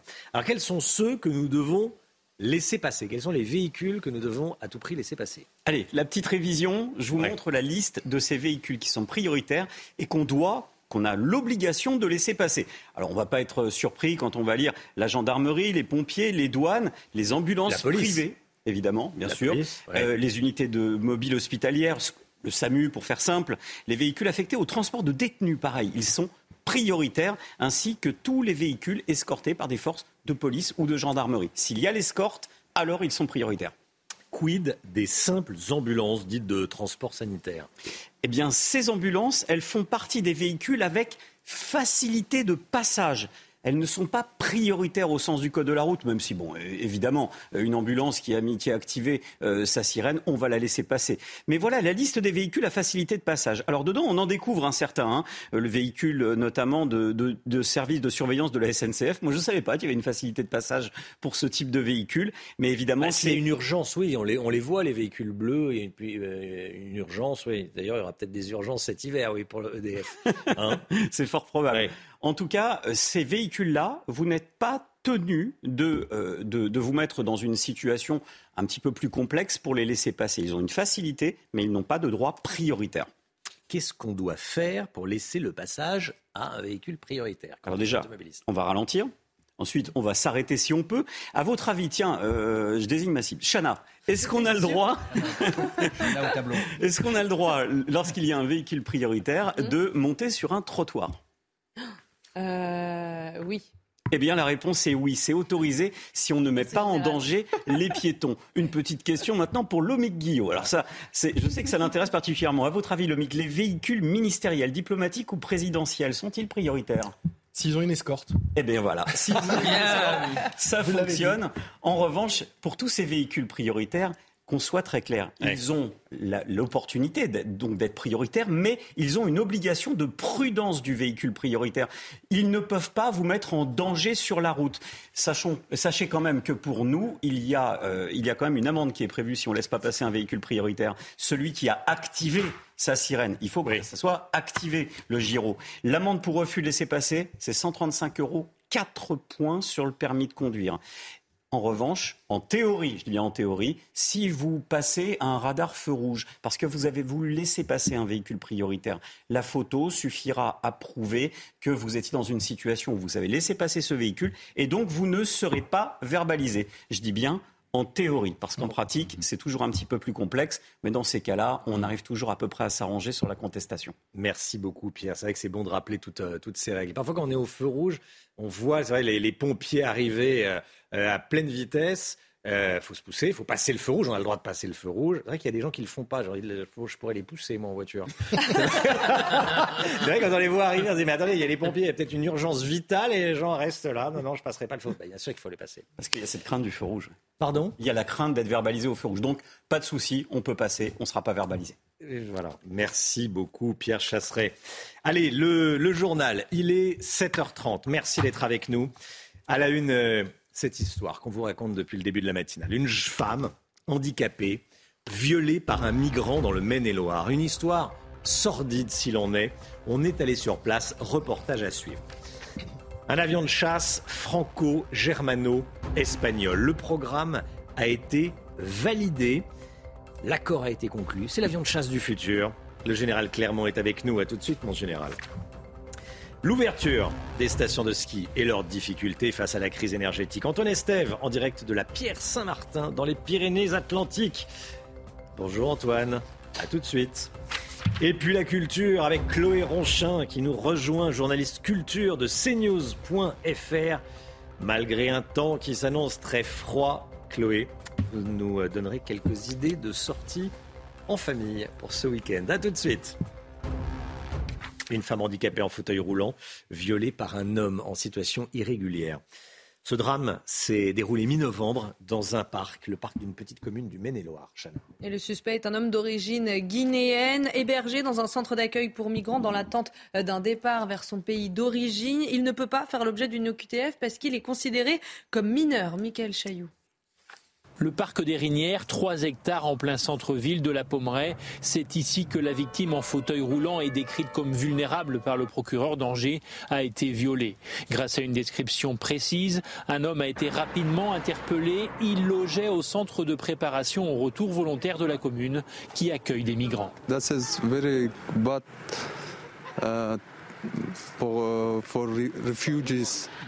Dans cette commune rurale de 4000 habitants, l'affaire crée un certain malaise. C'est des gens, euh, ils sont là, ils sont complètement déroutés, ils ne savent plus sur quel pied danser, et puis ils n'en ont plus rien à faire étant donné qu'ils sont sur le départ. Le maire de la commune qui refuse toute interview souhaite faire passer un message d'apaisement. Si le suspect décrit une relation sexuelle consentie, les constatations médicales effectuées sur la victime corroborent la version de cette dernière. L'agresseur présumé, d'origine guinéenne et qui se dit mineur, a été placé en détention provisoire le temps de la poursuite de l'enquête. En cas de coupure d'électricité cet hiver, sachez qu'il n'y aura pas d'école le matin pour les enfants, hein, si la coupure a lieu entre 8h et 13h. Pas d'école s'il n'y a pas d'électricité. Oui, c'est le ministre de l'Éducation nationale qui l'a annoncé hier, Papendiaï, ce qui a beaucoup étonné les syndicats enseignants. Écoutez la réaction de Sophie Audugé, déléguée générale de SOS Éducation. Honnêtement, là, on se demande quand même euh, combien de temps on va marcher sur la tête et est-ce que ce n'est pas un cauchemar dont on a très, très vite envie de se réveiller? C'est comme invraisemblable il ne faut pas euh, qu'on éteigne les écoles. Enfin, c'est quel, symbole on donne aux, jeunes, en fait, même sur leur pays, sur la France. Je veux dire, pas être capable de donner la lumière et le chauffage à ses enfants, enfin à ses élèves, c'est quand, même gravissime. Hein. je ne comprends même pas qu'on puisse évoquer la question, quoi, si vous voulez, sans qu'on ne soit pas tous en train de se dire non, non, c'est pas possible, c'est une blague. Et comme tous les matins, on vous consulte, on vous donne la parole. Dans la matinale, ce, matin, on vous pose cette question. Le risque de coupure d'électricité cet hiver, ça vous inquiète ou pas? Tiens, écoutez vos réponses, c'est votre avis.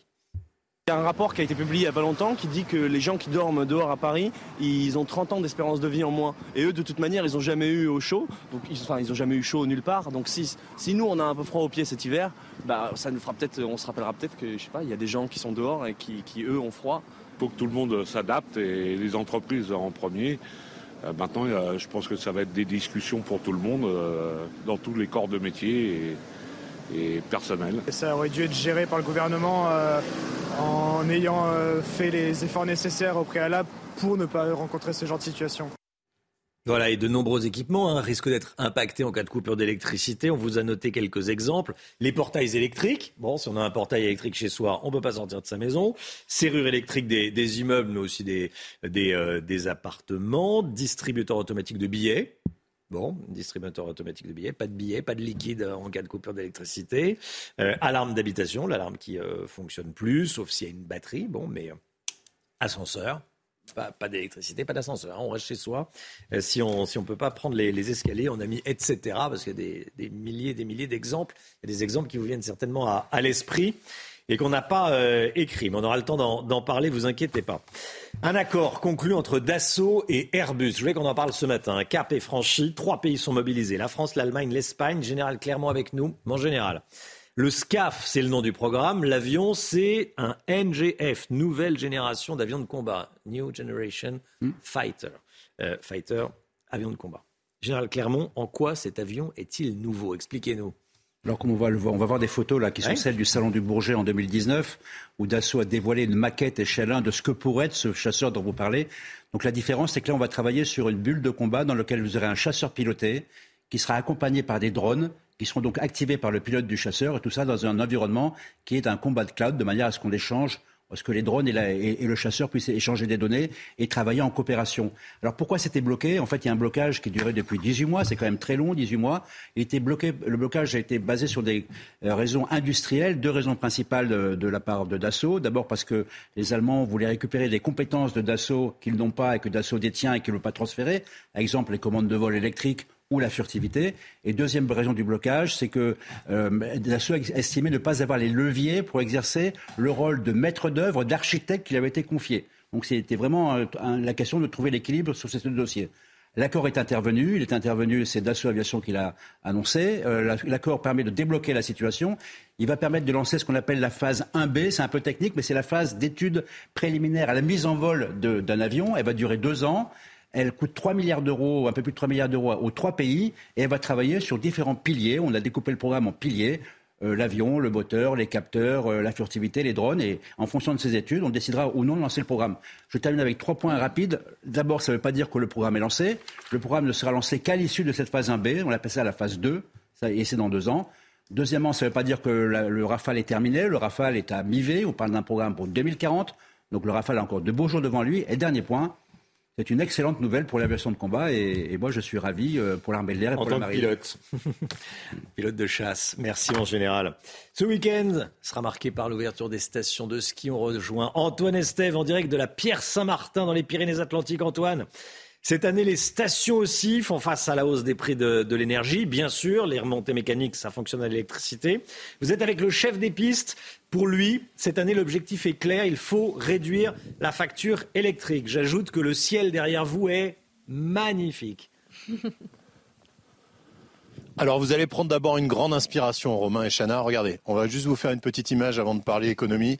Avec Jérôme Rampenou, on est à 2000, un peu plus de 2000 mètres d'altitude ici, au-dessus de la station de la Pierre Saint-Martin. On est au point, l'un des points culminants des remontées mécaniques. Vous parliez des remontées. Vous voyez en face de vous, il y a une dameuse. Et juste vous, sur votre droite, on a l'arrivée d'un télésiège. Alors pour vous donner un exemple hein, par rapport aux économies d'énergie, la télécabine de Cotteret, c'est une autre petite station qui est à côté d'ici, elle va baisser de 2 km heure sa vitesse la vitesse de montée de la télécabine. Eh ben, ces seuls 2 km heure vont permettre d'économiser entre 15 et 20% d'électricité. C'est énorme pour les stations, c'est 8% du budget total des stations de ski, l'électricité. Donc forcément, on fait des économies. Euh, Pierre, vous, vous, conduisez cette dameuse, c'est vous qui préparez les pistes ici, euh, sur la Pierre Saint-Martin. Pierre, comment est-ce qu'on fait que des économies d'énergie On vous a dit, attention, on lève le pied un peu aussi sur les dameuses. Hein. Oui, tout à fait. Euh, justement, en début de semaine, on vient de faire une, euh, une formation euh, éco conduite éco-responsable. Et c'est la, la boîte Casboer qui nous a fait la formation. Ça permet d'aller un petit peu moins vite et donc de consommer moins, c'est ça? Voilà, tout à fait, tout à fait. Et de peaufiner, d'avoir un damage encore plus fin. Il y a certaines petites astuces qu'on ne connaissait pas ou que l'on ne pratiquait pas. Et euh, on a travaillé dessus. Euh, après, euh, là, dans le direct, là, justement, on a coupé les moteurs. D'habitude, on les laissait tourner pour justement que, garder le chauffage aussi. Hein. oui, mais on n'est pas dedans, donc ça gêne pas. Et c'est des petits gestes du quotidien qui, qui, font une sacrée différence à la fin. Ouais, et puis l'objectif évidemment pour les stations de ski familiales, hein, comme celle d'ici, ici on n'est pas à Courchevel ou Méribel, hein, c'est quand même la Pierre Saint-Martin, c'est une petite station familiale, vous voyez, elle est juste en dessous de nous là-bas, ça va commencer à, se dévoiler hein, sur ces images de Jérôme Rampenou.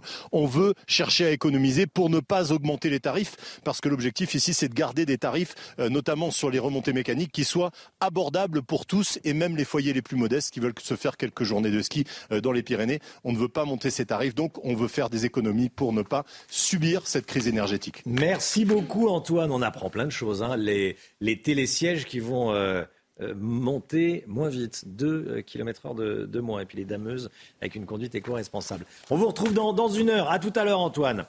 La grève à la SNCF, vous l'oubliez pas, cette grève malheureusement. il n'y a que 4 trains sur 10 en circulation ce week-end à la SNCF. Menace de grève à Noël, menace de grève au Nouvel An.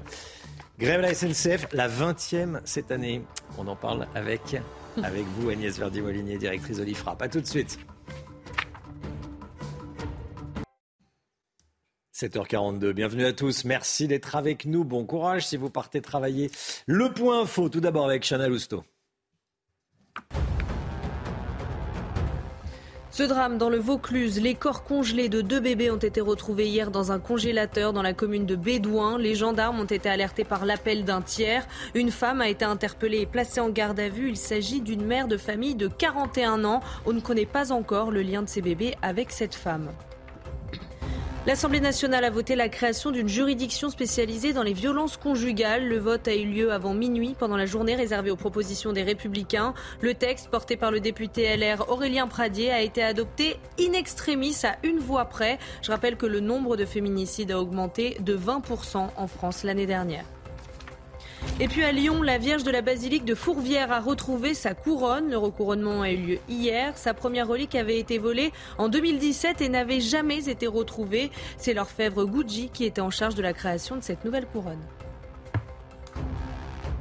Allez, encore une grève à la SNCF en, en, décembre. Encore une grève. On en parle tout de suite avec Agnès Verdier-Molinier. Regardez votre programme avec Samsonite Proxys. Légère, résistante, durable. Une nouvelle génération de bagages. Depuis hier, nous sommes en décembre et ça y est, retour des grèves à la SNCF. C'est presque devenu une triste tradition. Avec 60% des trains supprimés ce week-end pour les TGV et intercités, on a envie de dire grève à la SNCF en décembre. Agnès Verdier-Molinier, comme tous les ans. Hein. Bah oui, c'est si c'était pas grave, euh, on aimerait en rire. Parce mm. que là, on a fait les comptes. Hein, depuis 2002, c'est la 14e grève qu'on a en décembre. Donc c'est incroyable euh, ce qui se passe ces dernières années. Et puis même cette année, en 2022, on est déjà dans une année noire. Hein, parce que sur la totalité des grèves nationales et locales, hein, qui concernent parfois certaines régions, bah, c'est la 20e. Donc euh, vraiment, on a un niveau de grève qui est absolument incroyable. Et puis alors, en 2018, par exemple, on a 600 000 jours de grève qui, avaient été décomptés. C'est-à-dire que la SNCF, avec ses agents, elle fournit 30% des jours de grève de la France. On peut dire que là, on a la palme euh, de la gréviculture. Et d'ailleurs, en décembre, hein, ce que disent les agents, c'est en gros, on fait grève. Si nos revendications sont écoutées, on va s'arrêter. Mais sinon, bah, on va vous bloquer à Noël et au jour de l'an. Donc en fait, le moment où les gens veulent retrouver leur famille, logiquement, hmm. eh bien, c'est là euh, qu'il y a ce chantage qui s'installe maintenant quasiment tous les ans. Alors, vous avez des, chiffres à nous donner, parce que ça, ça a un coût, tout ça, et puis il y a, l'état financier de la SNCF et de, réseau, enfin, de SNCF Réseau. Hein. Oui, bah écoutez, on sait qu'on a hmm. recapitalisé pendant le Covid 4 milliards d'euros pour la SNCF. On sait que les pensions des agents, les retraites nous coûtent hyper cher parce que c'est plus de 3 milliards d'euros que l'État met euh, de sa poche, mais donc de notre poche tous les ans pour équilibrer le système de pension. Hein. C'est plus de 13 000 euros par retraité de la SNCF. Et donc euh, ces subventions, bah, évidemment, euh, c'est énorme. par ailleurs, sur l'ensemble des financeurs publics, c'est 18 milliards d'euros par an qui est versé à la SNCF. Hein. Ça, c'est les régions qui financent aussi. Et donc, on est sur un système où ça nous coûte très cher pour des avantages très importants pour les agents. Hein, c'est quoi? C'est la retraite à 58 ans en moyenne, c'est des pensions quasiment deux fois plus élevées que euh, dans le privé. Et puis, c'est aussi un temps de travail qui est plus faible. Dans la Cour des comptes avait calculé que ça coûte 200 millions d'euros par an d'avoir moins que les 35 heures euh, usuelles travaillées par les agents de la SNCF.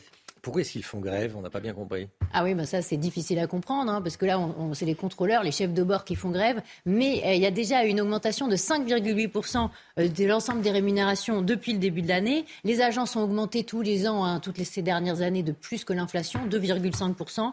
Donc, on se pose la question, pourquoi est-ce que euh, ces grèves sont positionnées maintenant alors que finalement les agents ont déjà été augmentés quasiment euh, de l'inflation? Et par ailleurs, ces grèves sont particulièrement choquantes. Pourquoi? Parce que, on l'a dit là dans le journal précédent, euh, on voit très bien qu'on va avoir des problèmes d'électricité, de risque de coupure de courant. Ça veut dire quoi? Ça veut dire qu'en janvier, en février, on risque d'avoir des trains qui vont être supprimés. Donc faire grève alors qu'on va être dans la galère peut-être dans les mois de janvier-février, et alors que pour l'instant on a encore de l'électricité pour faire tourner les trains, euh, c'est quand même extrêmement préoccupant. La question qu'on pourrait se poser, c'est quand est-ce qu'on va avoir des services publics dans lesquels on va imposer un minimum de respect pour nos concitoyens. C'était votre programme avec Samsonite Proxys. Légère, résistante, durable. Une nouvelle génération de bagages le respect hein, des, Français dans les, dans les services publics En fait, c'est la question. Oui, c'est la question, parce que quand on vous dit grève surprise, alors ils disent Ah ben non, c'est pas surprise, on avait déposé le préavis de grève en octobre. Sauf que pour nous tous, euh, c'est surprise, on l'apprend euh, deux jours avant. Hmm. Donc c'est absolument pas respectueux de nos concitoyens et des niveaux de financement qu'on met dans cette entreprise SNCF pour payer ses agents. Ça se compte en milliards. Merci beaucoup Agnès Verdier-Molinier. 7h48, restez bien avec nous dans un instant. Paul Sugy pour euh, la politique. Bonjour Paul. Bonjour Romain. Emmanuel Macron n'est heureux que hors de France. Ah bon, c'est ce que nous dit Paul. A tout de suite. 7h51, la politique avec Paul Sugy. Bonjour Paul. Bonjour Romain. Emmanuel Macron poursuit ce vendredi sa visite d'État aux États-Unis, mais pendant que tout va bien dans le ciel sans nuages de Washington, en France, au contraire, le temps continue de tourner à l'orage. Entre les ministres qui se dispersent ou l'opposition qui poursuit son chahut à l'Assemblée nationale. Oui, bah, Romain, vos prévisions météo sont très justes. Hein. Et puis, euh, pour être précis, ça ne va faire qu'empirer. C'est-à-dire qu'en métropole, on n'attend plus de l'orage, mais carrément la tempête sur le front de l'immigration au suite des retraites, notamment.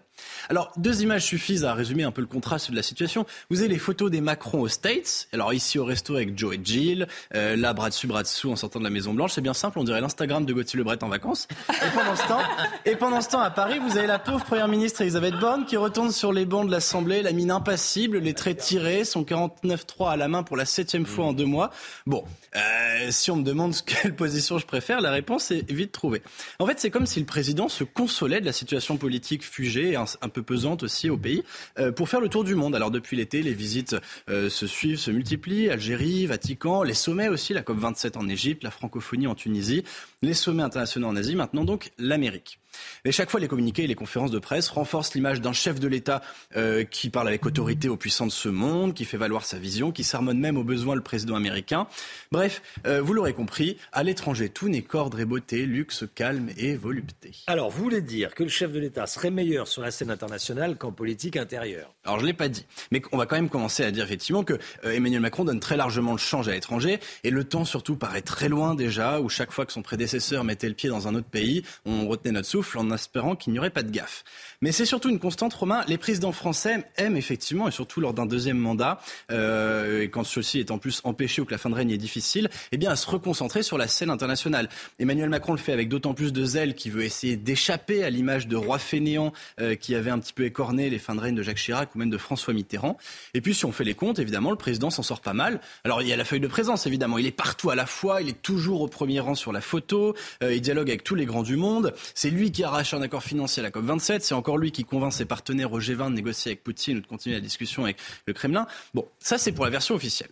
Maintenant, Romain, les mêmes causes conduisent aux mêmes effets et le en même temps euh, déployé par Macron à l'étranger a aussi ses limites. Et les mots forts qu'il a tenus par exemple à Washington peinent à faire oublier l'humiliation que la France a connue il y a un an vis-à-vis des États-Unis.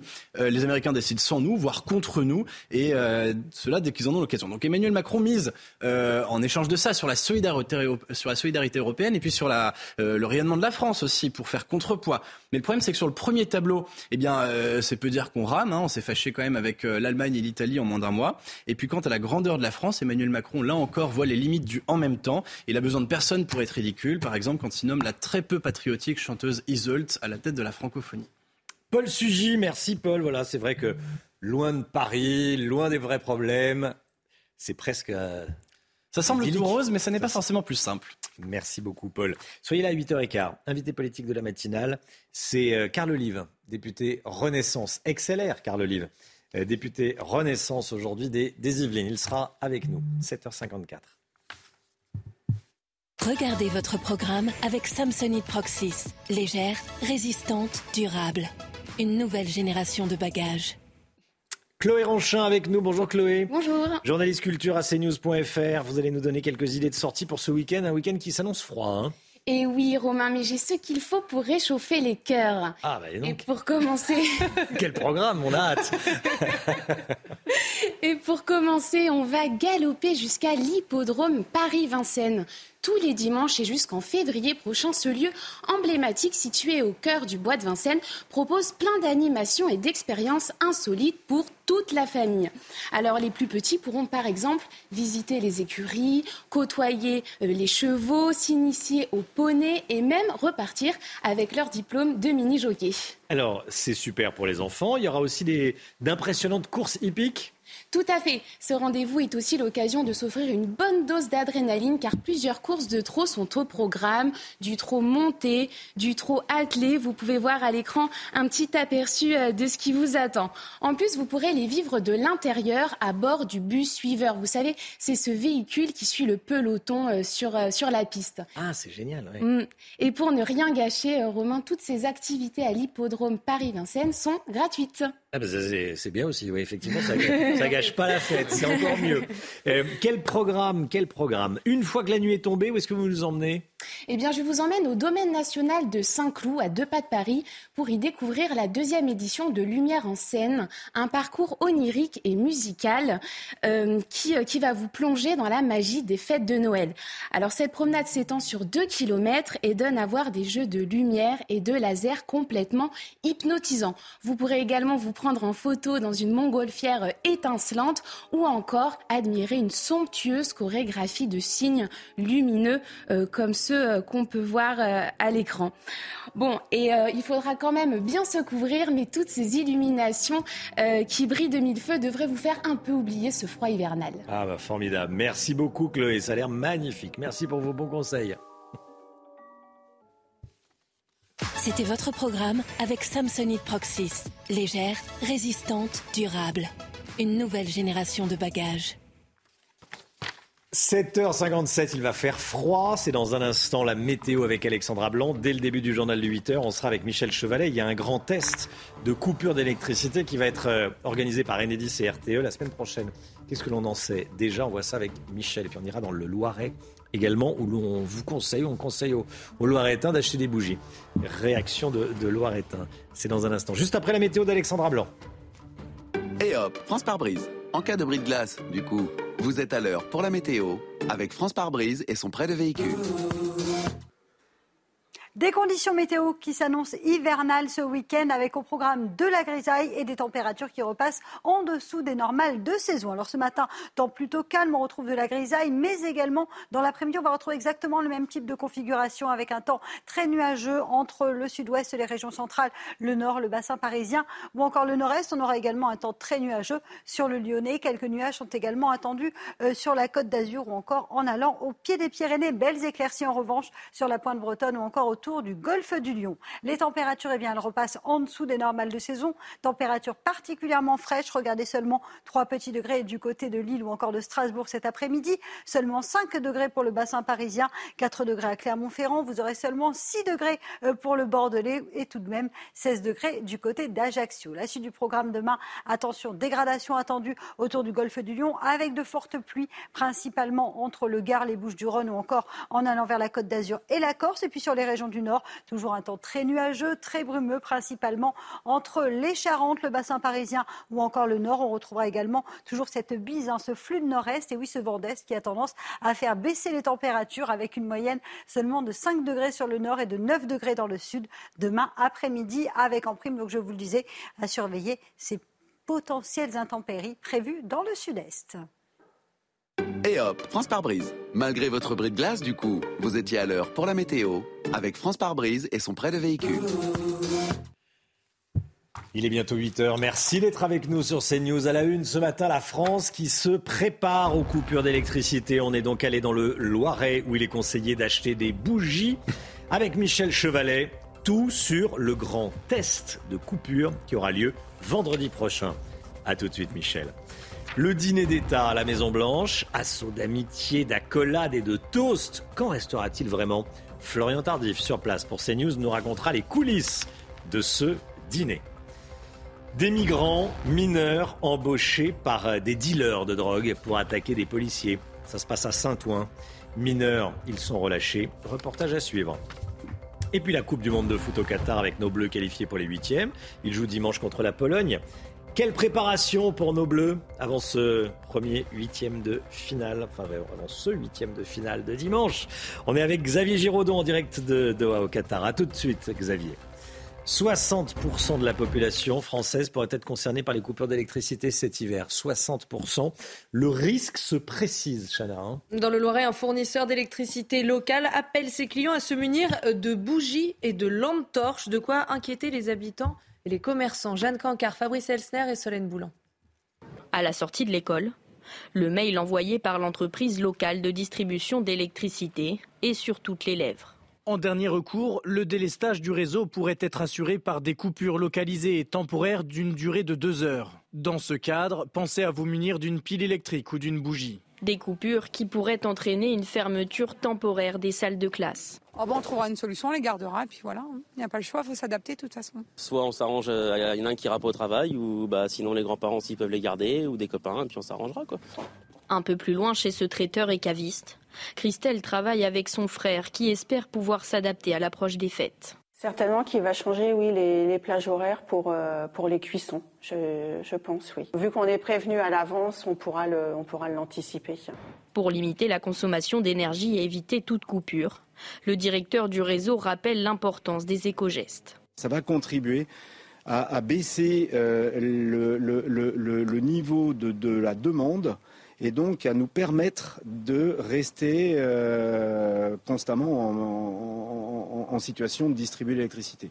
En cas de délestage, les habitants des secteurs concernés seront prévenus la veille par SMS. Cet hiver, près de 60% des Français pourraient être touchés par des coupures d'électricité. On est le 2 décembre. Le 9 décembre, vendredi prochain, Enedis et RTE vont mettre en place un test national pour se préparer à ces éventuelles coupures de courant cet hiver. Euh, Michel Chevalet avec nous. Comment ça va se passer très concrètement ce test? Ah ben, on fait comme un lancement d'Ariane, hein. on fait une répétition générale, et puis là on dit go, no go. voilà. Alors, comment ça va se passer? Je vais vous donner un peu la chronologie. Une coupure, ça va se décider, bon c'est préparé à tout ça, trois jours avant. C'est quand RTE, qui distribue la haute tension RTE ne coupera pas le courant. C'est Enedis qui coupera le courant. C'est vachement important. Donc, euh, RTE dit attention, ça passera pas. On mobilise tous nos moyens. On va baisser la tension de 5%. Ça passera pas. Donc, on, lance le plan EcoWatt rouge. C'est-à-dire qu'on dit attention, dans trois jours, dans trois jours, il va y avoir un coup. Et donc, on commence à sensibiliser les industriels à faire de nouveaux efforts. Un jour avant, donc là, c'est maintenant, on est à J-1, là, ça se précise. À 15 heures, on demande à RTE, dit, ben voilà, voilà de, combien de courants il faut que je soulage, à peu près pour un million. Et se tourne vers Enedis et lui dit, ben maintenant, Enedis, c'est, vous, c'est votre boulot, mettez-moi au point un plan de délestage, de savoir où on va couper, qui on va couper. Vous voyez, c'est, progressif. Donc, à 15 heures, RTE se met au boulot et donne une première idée. À 17 heures, Enedis établit donc son plan de délestage, c'est-à-dire qu'on va savoir où, quand, comment, hmm. mais on ne le coupe toujours pas. Et ce n'est qu'à 19h, là les choses se, précisent, c'est à 19h que ligne par ligne, vous voyez c'est très précis, hein, c'est quartier par quartier, vous avez c'est un tâche de léopard. On ne va pas couper un département, une région, pas du tout. On va saupoudrer sur l'ensemble du, du pays. D'où l'importance du réseau de diffusion d'informations.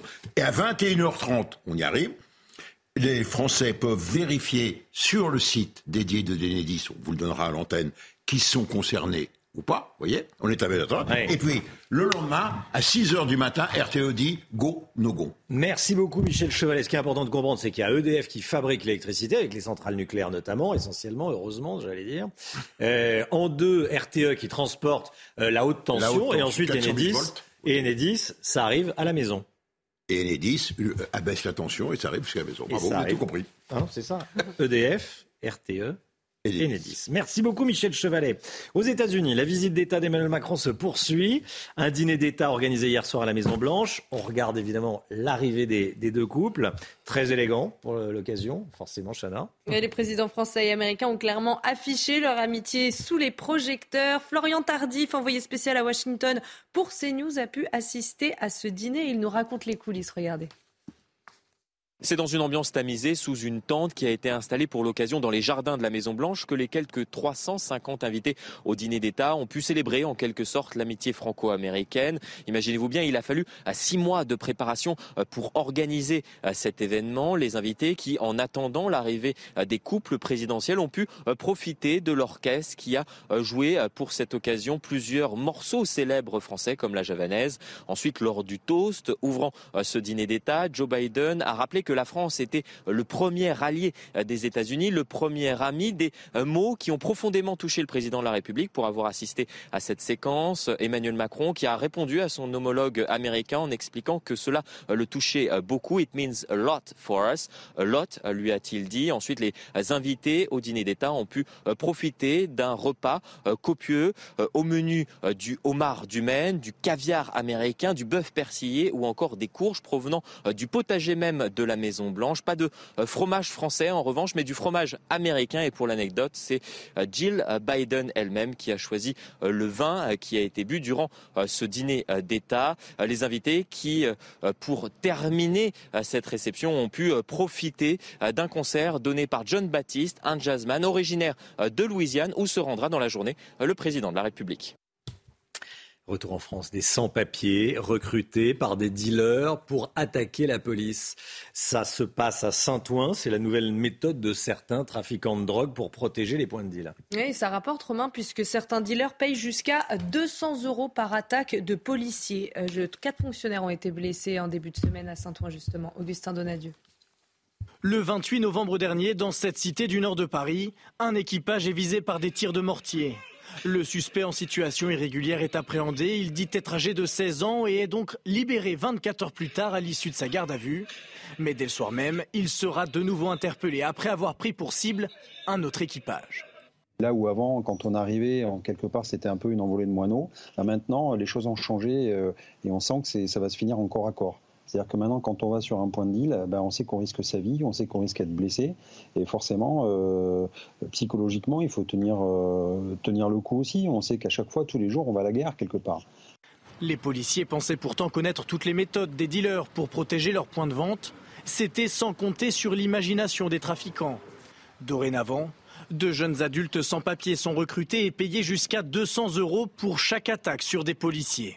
En fait, ils se sont rendus compte que plutôt que eux se fassent interpeller, ils allaient sous-traiter un petit peu, euh, j'allais dire, euh, la défense du point de deal. Même si cette nouvelle méthode semble peu répandue, elle laisse craindre aux policiers une montée des violences. Les quatre agents blessés se sont vus attribuer entre 3 et 10 jours d'incapacité totale de travail. La Coupe du Monde au Qatar, on part tout de suite. Retrouvez Xavier Giraudon, envoyé spécial de Canal+. Xavier, bonjour Xavier. J-2 avant France Pologne, huitième de finale, premier match à élimination directe. En clair, si on perd, on fait les valises. Euh, comment les Bleus se préparent? Dans le sourire et sous le soleil de, de Doha, euh, fini les, remplaçants, ceux qui ont raté quand même largement euh, ce match face à la Tunisie. Les titulaires étaient de retour hier l'entraînement. Un 5-5 endiablé des stars de l'équipe de France. Ils ont envie de mordre dans cette euh, Coupe du Monde. Didier Deschamps l'a dit dans une vidéo postée sur le réseau social Twitter. désormais, on est focus sur la Pologne, une équipe quand même très costaud, très athlétique que les Bleus n'ont pas beaucoup joué ces dernières années, mais emmené par Milik, le Marseillais. Puis, bien sûr, vous le connaissez tous, Robert Lewandowski, c'est un top 5 mondial, l'ancien buteur du Bayern aujourd'hui à Barcelone, que les Bleus connaissent bien. Hein. Il y a au moins 5-6 joueurs qui ont joué avec lui et qui jouent avec lui aujourd'hui en Catalogne ou qui ont évolué avec Lewandowski en Bavière. Ce sera bien sûr l'arme numéro un. Aujourd'hui, soleil, plaisir, conférence de presse. On guette enfin l'arrivée d'Antoine Griezmann et Kylian Mbappé. On a pris notre petit cahier, on a mis des barres et ils doivent arriver hein, tôt ou tard en conférence de presse. Ce sera peut-être tout à l'heure pour vous dans l'après-midi en France. Entraînement ouvert au public et puis surtout euh, la vidéo est en route du côté des Bleus. On dissèque chaque attaque, chaque coup de pied arrêté des Polonais pour tout mettre en œuvre pour que dimanche 16h les Bleus filent sur le quart de finale de la Coupe du Monde. Merci beaucoup Xavier Giraudon. Voilà, et on, note que la Belgique et l'Allemagne euh, quittent la Coupe du Monde, éliminés avant les huitièmes de finale. 8h09, restez bien avec nous dans un instant. Carl Olive, député Renaissance des Yvelines, est l'invité de la matinale. A tout de suite. Rendez-vous avec Pascal Pro dans l'heure des pros, du lundi au vendredi de 9h à 10h30. C'est News, il est 8h15. Bienvenue à tous. Merci d'être avec nous. Dans un instant, l'interview politique avec Carl Olive, député Renaissance des Yvelines. Mais tout d'abord, le point info avec Chana Lousteau. Journée noire dans les trains aujourd'hui et tout le week-end. Attention si vous avez prévu de partir, pensez à vérifier si votre train est toujours programmé. Les contrôleurs sont en grève. Résultat, seulement 4 trains sur 10 circuleront en moyenne jusqu'à dimanche. Des préavis de grève ont également été déposés pour Noël et le jour de l'an. Bruxelles va donner son feu vert pour supprimer les vols intérieurs courts en France. La décision devrait être publiée dans la journée. Fini les vols de moins de 2h30, les Paris-Lyon, Paris-Bordeaux ou Paris-Nantes. Cette mesure s'inscrit dans la loi climat et sera réexaminée dans trois ans. L'objectif, c'est d'inciter les usagers à privilégier le train pour les petits trajets. Et puis l'émotion après la mort de l'actrice Mylène Demongeau, la figure du cinéma populaire est décédée hier à l'âge de 87 ans. On se souvient d'elle évidemment dans Fantomas, mais aussi plus récemment dans Camping, où elle formait un couple avec le regretté Claude Brasseur, le campeur râleur.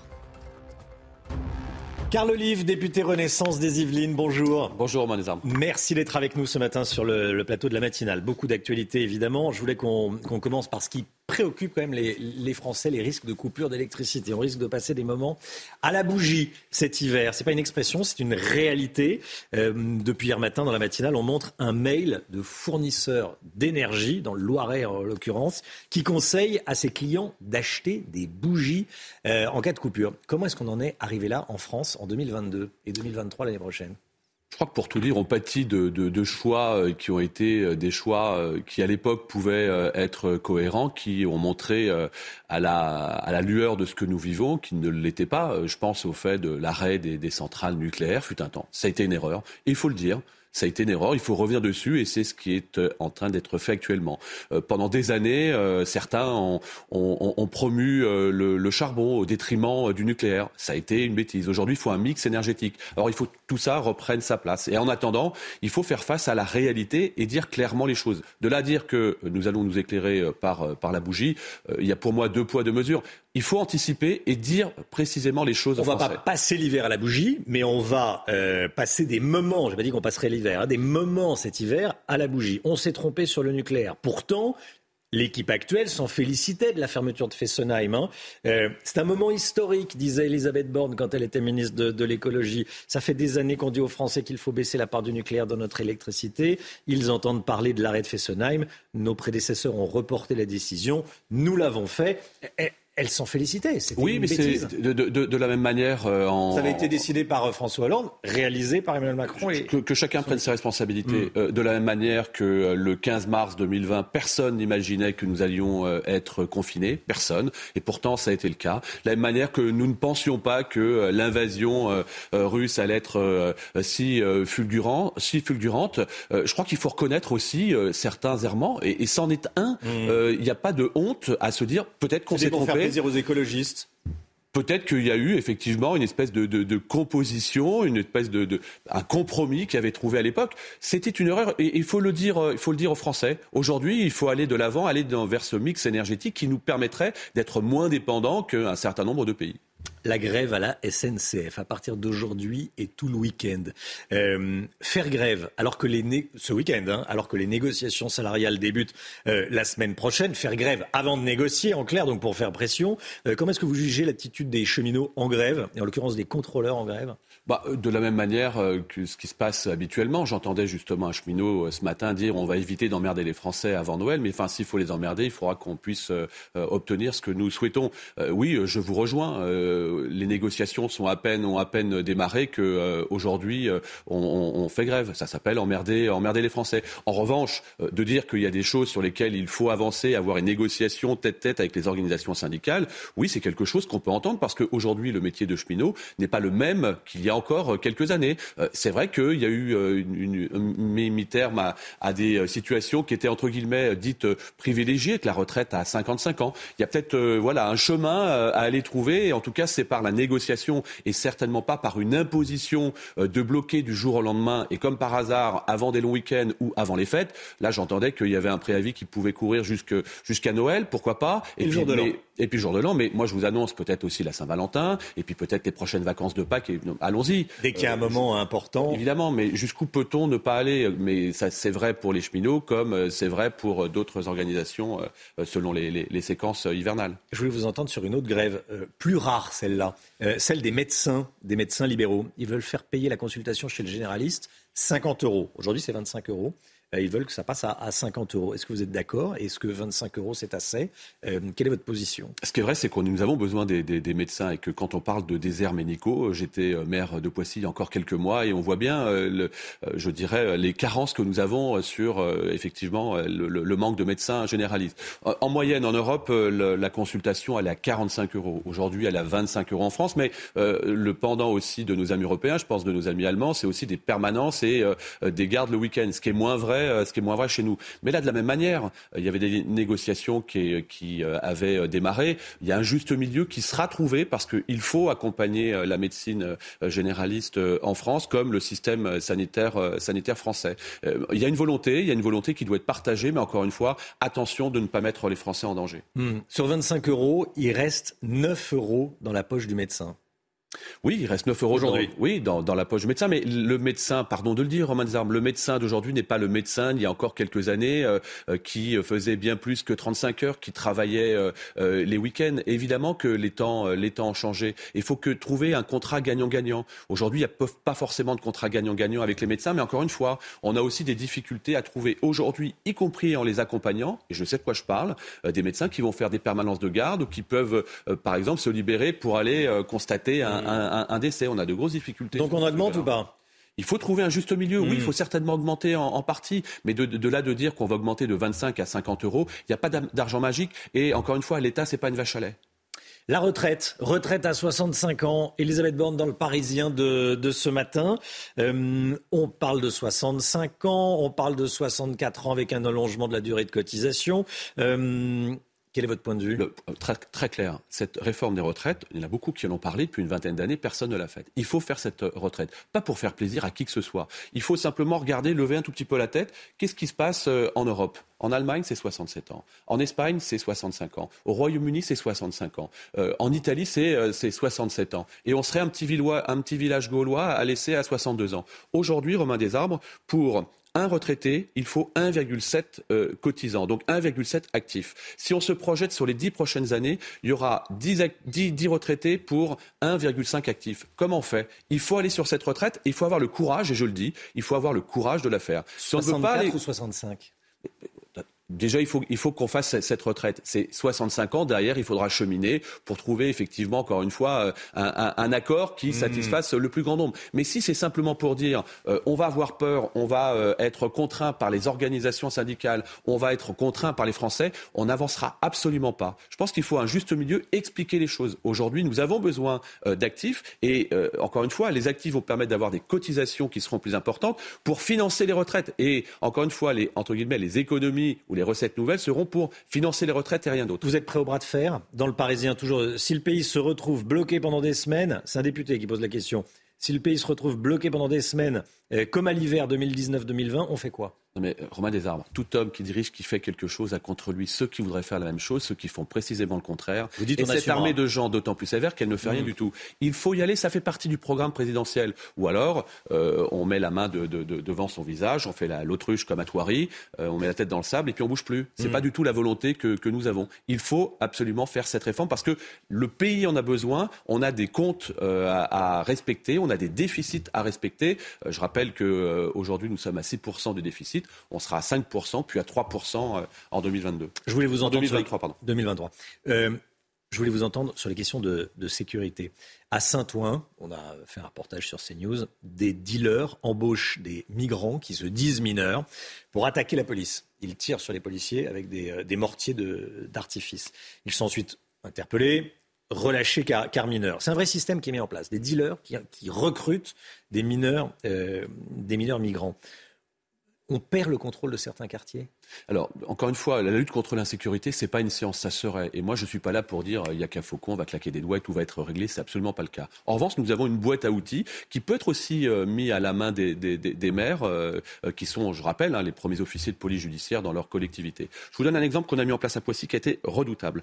Nous avons offert, quand vous étiez maire, quand j'étais maire, mmh. du pouvoir d'achat à toutes les familles, du pouvoir d'achat à toutes les familles, sans condition de ressources, lorsqu'elles avaient des enfants entre 12 et 17 ans, qui c'est souvent la, classe de, parfois de la délinquance qui est qui est, C'est là où les problèmes peuvent commencer ou apparaître. Euh, quand ils allaient s'inscrire dans une association sportive, 30 euros de réduction et 50 euros pour une association culturelle, à une condition c'est que, entre guillemets, ils aient un comportement citoyen. Et quand, à 2 heures du matin, un enfant de 12 ans vient briser un abribus, euh, alors qu'à 2 heures du matin, il ferait plutôt, euh, il serait mieux chez lui avec, avec ses parents, on a supprimé ou suspendu ces, ces aides. Bah, qu'est-ce qui s'est passé? On a retissé le lien, euh, le, lien, le lien local, le lien avec les familles, entre les familles et euh, le maire que j'étais à l'époque. Et on a eu beaucoup, beaucoup moins de problèmes. On a une délinquance qui a diminué de 30%. quand on, menace, quand on brandit, pardonnez-moi, la menace du portefeuille, je peux vous dire que ça va beaucoup mieux dans ce pays. Ce qui est vrai pour les délinquants, je continue. On va parler des aides sociales. On va parler des familles qui se tiennent encore. là,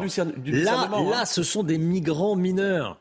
Mais il faut aller à la racine. Il faut aller à la racine et sans aucun état d'âme. Il faut changer la loi sur la délinquance des mineurs, sur la euh, Ah ben moi je serais pour une fermeté, euh, mmh. une fermeté euh, assumée pleinement comme non, celle. c'est-il qu'il soit relâché mais la, loi va, évoluer, la loi immigration que prépare euh, Gérald Darmanin va évoluer euh, en ce sens. Mais encore mm. une fois, je pense qu'il faut que nous soyons sans état d'âme. La règle, elle ne doit pas être interprétée. La règle, elle doit être appliquée. Et trop longtemps, un certain nombre de collègues, c'est vrai, ont parfois été laxisme, laxistes parce que c'est plus facile parfois de détourner, euh, de détourner la tête. Il nous faut vraiment un contrat gagnant-gagnant, y compris sur ce sujet-là. 71% des Français favorables à la suppression des aides sociales pour les familles de délinquants. On en parlait euh, à l'instant. Vous, vous y êtes favorable Alors, je n'ai pas parlé d'aide sociale, je parle d'aide non obligatoire. Mmh. Déjà, commençons par le, commencement sur du, pouvoir d'achat qu'on donne à l'ensemble de ces familles, y compris, il faut faire du discernement, y compris sur ces familles qui ne respectent rien, une minorité qui vient polluer l'immense majorité des Français. Ces familles-là, il faut être sans état d'âme, leur faire aucun cadeau. Mais qu'est-ce que vous dites aux Français qui, euh, à qui on prend de l'argent, hein, c'est sur leurs impôts, pour euh, financer des aides sociales à des familles qui sont versées à des familles de délinquants? Alors moi, je ne vous parle pas encore une fois ici euh, d'aide sociale. Je dis mais moi, je vous en parle. mais moi, je pense qu'il faut donner, euh, euh, rappeler les règles. Mmh. Dans ce pays, on ne rappelle pas les règles. Rappelons les règles. Et une fois que les règles sont rappelées, voyez-vous, c'est comme dans le sport. On est dans le jeu ou en dehors du jeu. Et quand on est en dehors du jeu, dans le sport, on est hors jeu. Et donc, il y a une sanction il faut l'assumer, euh, cette, euh, cette, sanction. Parce que sinon, on va continuer à nous dire le pays se droitise, s'ultra-droitise. Mais on ne coupe pas les allocations familiales aux familles de délinquants. Vous dites non. On ne touche pas aux allocations familiales. Je dis simplement qu'avant de toucher aux allocations familiales, il y a beaucoup d'aides euh, qui, peuvent, qui peuvent être remises en question sur le sujet. Et la solidarité à la source viendra aussi, justement, répondre en partie à cette, à cette question. Toujours selon ce sondage CSA pour CNews, 62% des Français favorables à l'expulsion des familles de délinquants des HLM. Et vous? Moi, je suis aussi euh, favorable, favorable à ça. Euh, on a et c'est une minorité. On a une minorité dans ce pays qui vient pourrir l'immense majorité des Français. Et je fais aucune stigmatisation, qui ne souhaite qu'une bonne chose, c'est bien vivre ensemble. Si euh, certains ne sont pas bien, effectivement, dans ce pays, on n'a aucune difficulté à pouvoir, le cas échéant, les expulser. Et s'ils entravent loi sur loi, etc., on doit avoir vraiment la main ferme. l'étranger, c'est encore autre chose. Et, et, assumer. Et assumer. Il faut assumer cette, cette politique. Mais on expulse. Et on expulse. Et on reloge pas dans un autre quartier, dans un autre quartier euh, avec dans un autre HLM.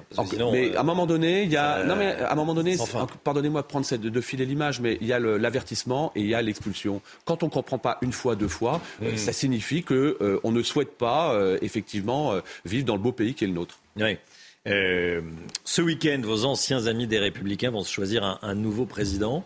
Ciotti, Pradier ou, Retailleau. Vous auriez voté pour qui? Ah non, mais moi, je, oh là là, attendez, moi je balaye devant ma porte, que chacun voit midi à, sa porte. les Républicains ont montré depuis, moi j'en faisais partie, euh, hmm. euh, et j'ai toujours des amis chez les Républicains, euh, ont montré au cours des deux dernières présidentielles que c'était la machine à perdre. Je veux bien me garder de donner, de donner des leçons. J'aimerais simplement qu'ils qu fassent preuve un tout petit peu plus d'ouverture d'esprit, en deux mots. ça veut dire quoi ouverture d'esprit? Bah, Ça veut dire se rapprocher des macronistes? Non, non, l'ouverture d'esprit, c'est pas une fracture du crâne. Je propose une loi sur le, le gaspillage alimentaire, où je fais baisser de 400 mètres carrés à 200 mètres carrés l'obligation de donner ces invendus. J'ai proposé cette loi à Philippe Juvin, LR, qui l'a accepté, mais il s'est fait rattraper par la patrouille, par son euh, patron, euh, M. Marlex, lui dit hors de question que tu signes avec quelqu'un de la majorité présidentielle. Bon, bah, si en plus ce gaspillage euh, alimentaire vient cliver les rangs de l'Assemblée, certains n'ont rien compris et qui restent dans leur jardin à faire leurs élections. Carl Olive, allez, euh, il nous reste euh, quelques instants. Euh, vous êtes ancien journaliste sportif. Il y a France-Pologne dimanche. votre, votre pronostic? Elle est belle, notre équipe de France. On va gagner contre la Pologne. C'est dimanche à 16h et on Pour ça, oui. Un, pronostic? Ah ben, je pense qu'on va gagner 2-0. 2-0 2-0, voilà. Je pas tranquille, mais et que tous ceux qui hurlent, hein, qui crient au scandale sur le match contre l'équipe de Tunisie, la ramènent pas trop, hein, parce que la Coupe du Monde, c'est pas un 100 mètres, c'est un marathon. Carl Olive, euh, député et député et chanteur. Je l'ai découvert, euh, j'ai découvert récemment. C'est un, petit clin d'œil. Mais alors, vous poussez la, vous poussez la chansonnette sur les réseaux sociaux. Puis ça date pas d'hier. Hein. Non. Mais c'est formidable. Hein. Mais je vais finir à The Voice, hein, avec ça. Comment ça vous est venu mais je chante depuis que je suis gamin. En fait, les, aînés de, Poissy m'avaient demandé pendant le confinement de, pouvoir leur faire une... Les aînés, les, seniors, les Oui, les seniors, parce qu'il y avait le confinement, il n'y a pas de lien. Et, je me suis dit pourquoi pas. Mais je ne me prends pas ni pour Romain des Arbres, ni pour. Alors ah, moi, je suis pas chanteur, ça ni vous pour la calasse. Ah ni pour la calasse. Carl Olive qui pousse la chansonnette. Voilà, c'est amusant et vous chantez plutôt, plutôt bien. Merci beaucoup, Carl Olive, député Renaissance des Yvelines. Merci d'être venu ce matin sur le plateau de la, de la matinale de CNews. Bonne journée. La matinale qui continue tout de suite. CNews est 8h30. Merci d'être avec nous. Merci d'avoir choisi CNews pour démarrer cette journée de vendredi 2 décembre. Un centre d'accueil pour migrants va ouvrir ses portes l'année prochaine à Saint-Brévin, près de Nantes. Il devrait accueillir uniquement des demandeurs d'asile et ça coince dans la population, Chana. Oui, ce projet n'enchante pas du tout les riverains, notamment à cause de sa proximité avec une école maternelle. Jean-Michel Decaze. Lorsque les travaux seront terminés d'ici un an, les locaux pourront héberger jusqu'à 110 migrants. Il s'agira de demandeurs d'asile uniquement. Les voisins sont inquiets. Le lieu est isolé, en lisière de forêt, loin du centre-ville, et ils doutent que les personnes qui seront accueillies soient des familles. Selon les habitants du quartier, ce sont avant tout de jeunes hommes étrangers qui logeront de l'autre côté de la clôture de l'école maternelle quelles que soient les origines, hein, c'est pas le propos, vraiment pas le propos. Une concentration de 110 jeunes hommes donc dans un lieu reculé. Le risque donc que, cette population qui sera en vis-à-vis direct avec les enfants, c'est la promiscuité. Sur les plans, 60 logements de 15 mètres carrés sont prévus et seulement 8 appartements de 20 mètres carrés. Le maire de la commune se veut rassurant. La famille euh, pour les services de l'État, c'est une mère et un enfant, par exemple. Il n'y aura pas que des familles, hein. il y aura également des, des hommes qui sont en attente, en attente de papier. Et en général, euh, il reste au maximum 18 mois dans un cadavre. Saint-Brévin accueille des migrants depuis 2016. Les premiers arrivaient de la jungle de Calais.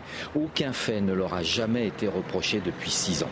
Le collectif d'opposants, qui regrouperait une centaine de personnes, organise une manifestation le 11 décembre.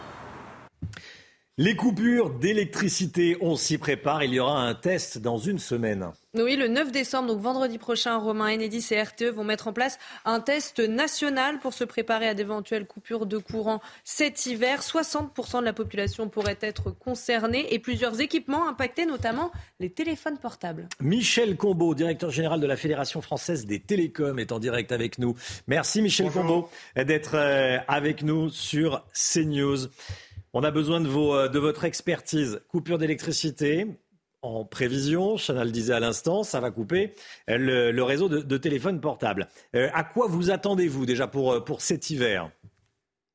Il revient à Enedis, au gouvernement, hein, de finaliser les prévisions de délestage potentiel. Hein. Il y a un site EcoWatt, on le rappelle, qui permettra de savoir trois jours avant les risques et après, la veille pour le lendemain, les zones exactes qui pourraient être arrêtées. Et nous serons, comme tous les Français, euh, euh, attentif à ce site euh, pour pouvoir après anticiper et préparer au mieux les délestages des réseaux électriques et l'impact sur les réseaux téléphoniques. Sur le réseau téléphonique, ça peut potentiellement toucher combien d'habitants les, coupures d'électricité sur les antennes téléphoniques?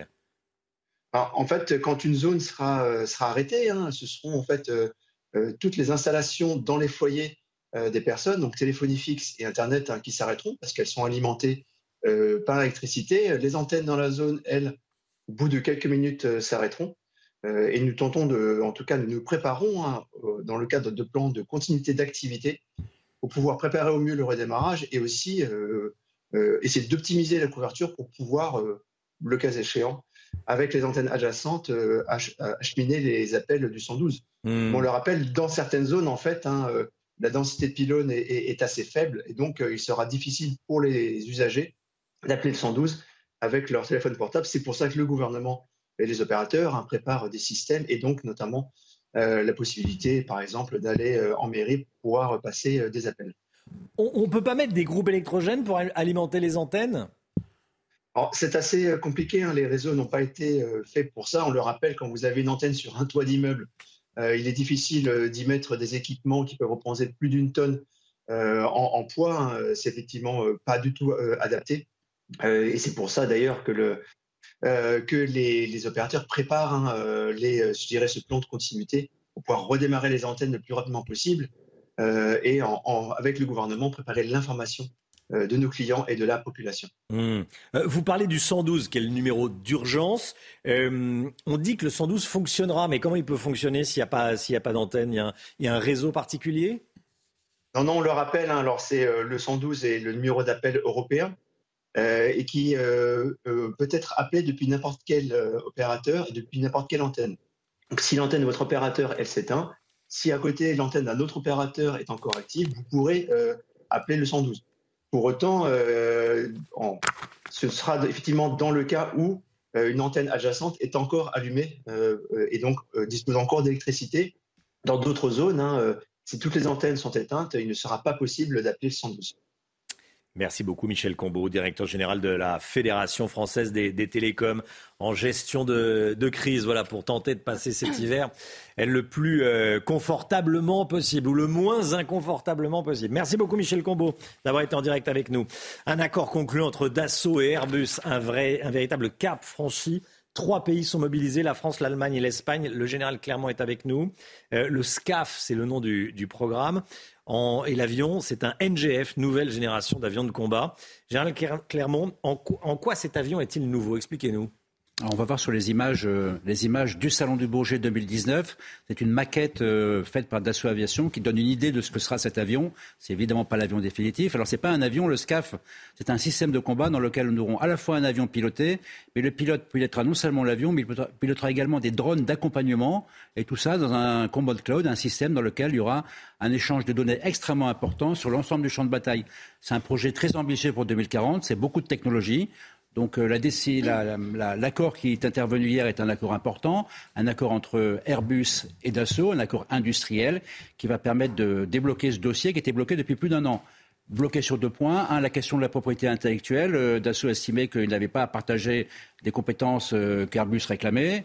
Et deuxième sujet, le problème de la gouvernance du programme, la maîtrise d'œuvre. Et Dassault estimait, alors qu'il était désigné maître d'œuvre de ce programme, qu'il n'avait pas les moyens d'exercer sa maîtrise d'œuvre. Donc aujourd'hui, cet accord est passé. Qu'est-ce qui va se passer maintenant? La phase 1B est lancée. Une phase 1B, c'est une phase d'étude.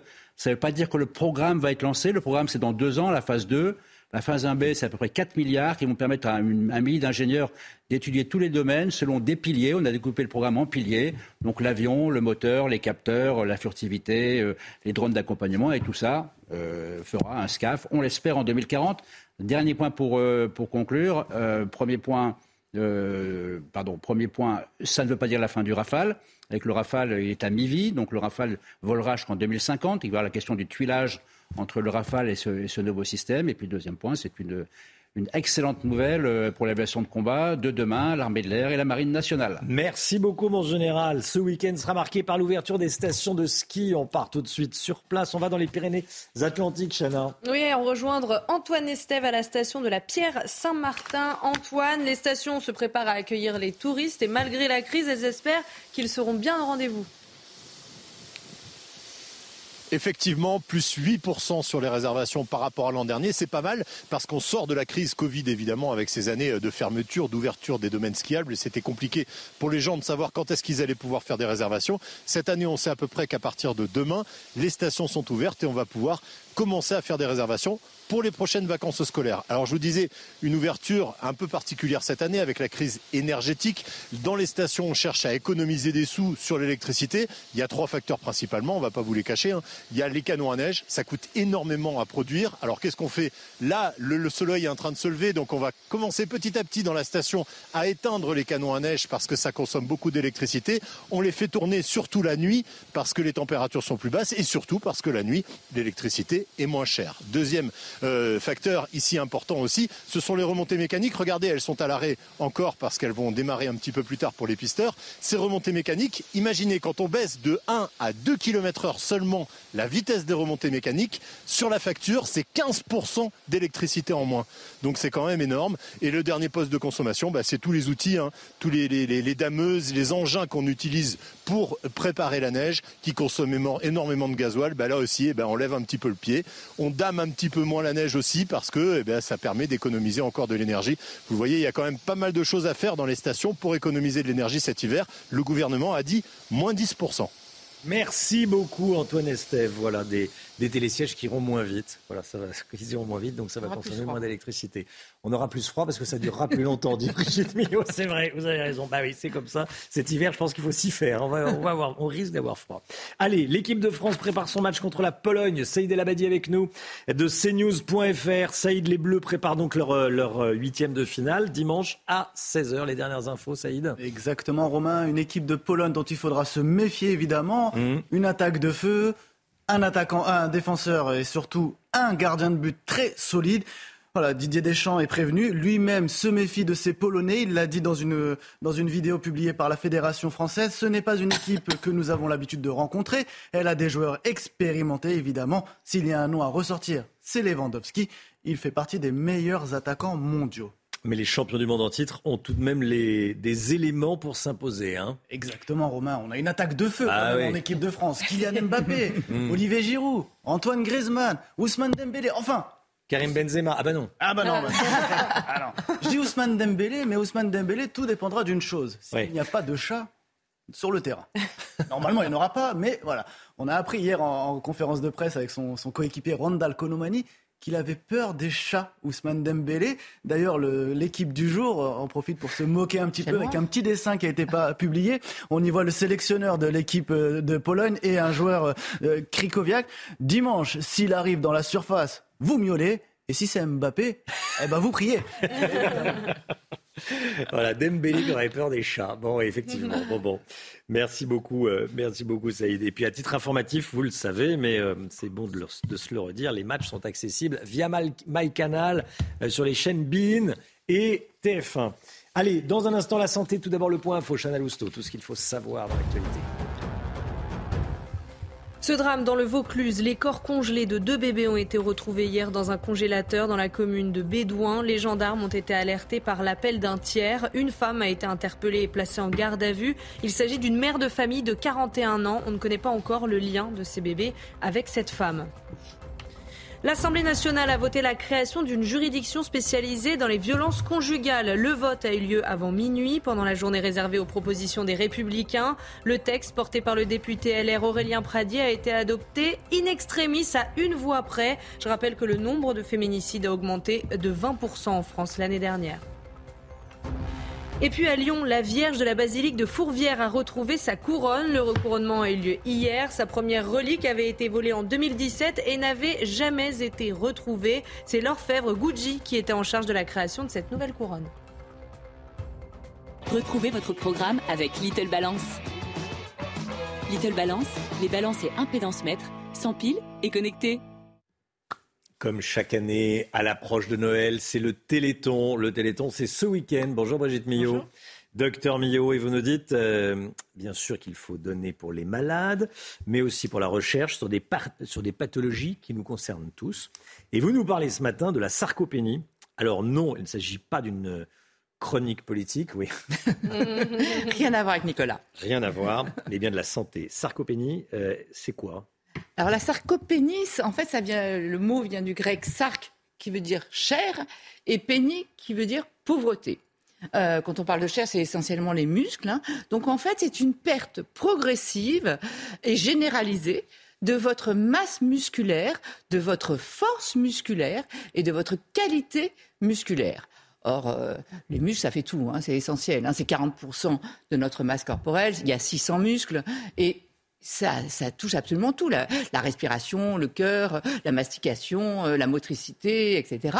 Donc, et cette sarcopénie, elle touche un Européen sur cinq à partir de 55 ans et un Européen sur deux à partir de 80 ans avec les conséquences redoutables que ça peut avoir sur notre santé. Hmm. Euh, vous imaginez bien, ça veut dire ça va atteindre, euh, comme c'est une perte généralisée de tous les muscles, euh, donc ça peut être, vous aurez du mal à mastiquer, vous aurez du mal à articuler, vous aurez du mal à respirer, et surtout la motricité, avec des pertes d'équilibre, des chutes, une invalidité, des hospitalisations, des, la dépendance, enfin donc des conséquences. C'est un réel problème de santé publique. Hein.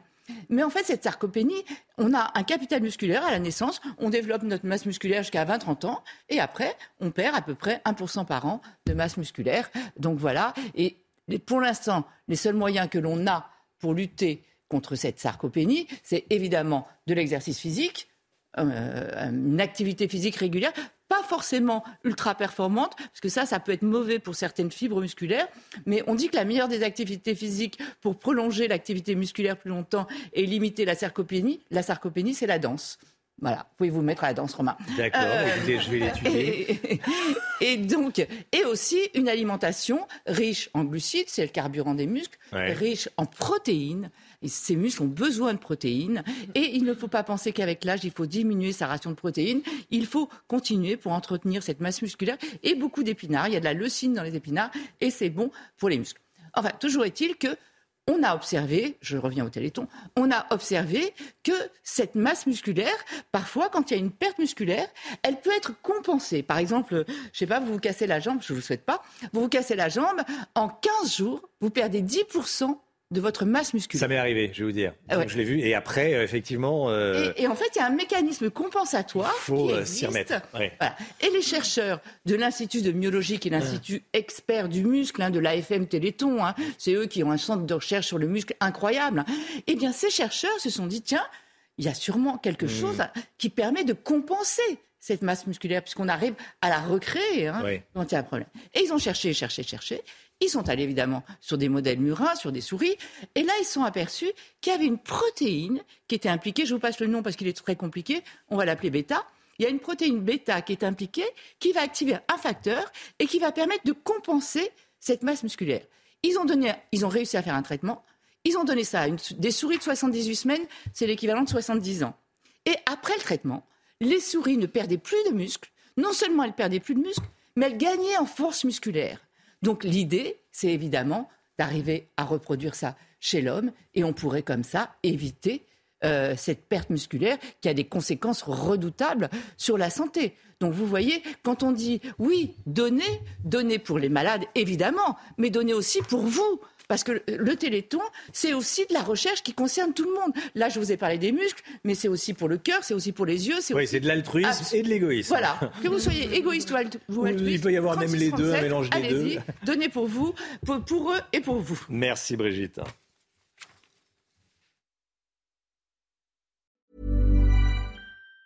Planning for your next trip? Elevate your travel style with Quince. Quince has all the jet setting essentials you'll want for your next getaway, like European linen, premium luggage options, buttery soft Italian leather bags, and so much more. And it's all priced at 50 to 80% less than similar brands. Plus, Quince only works with factories that use safe and ethical manufacturing practices. Pack your bags with high-quality essentials you'll be wearing for vacations to come with Quince. Go to quince.com slash trip for free shipping and 365-day returns.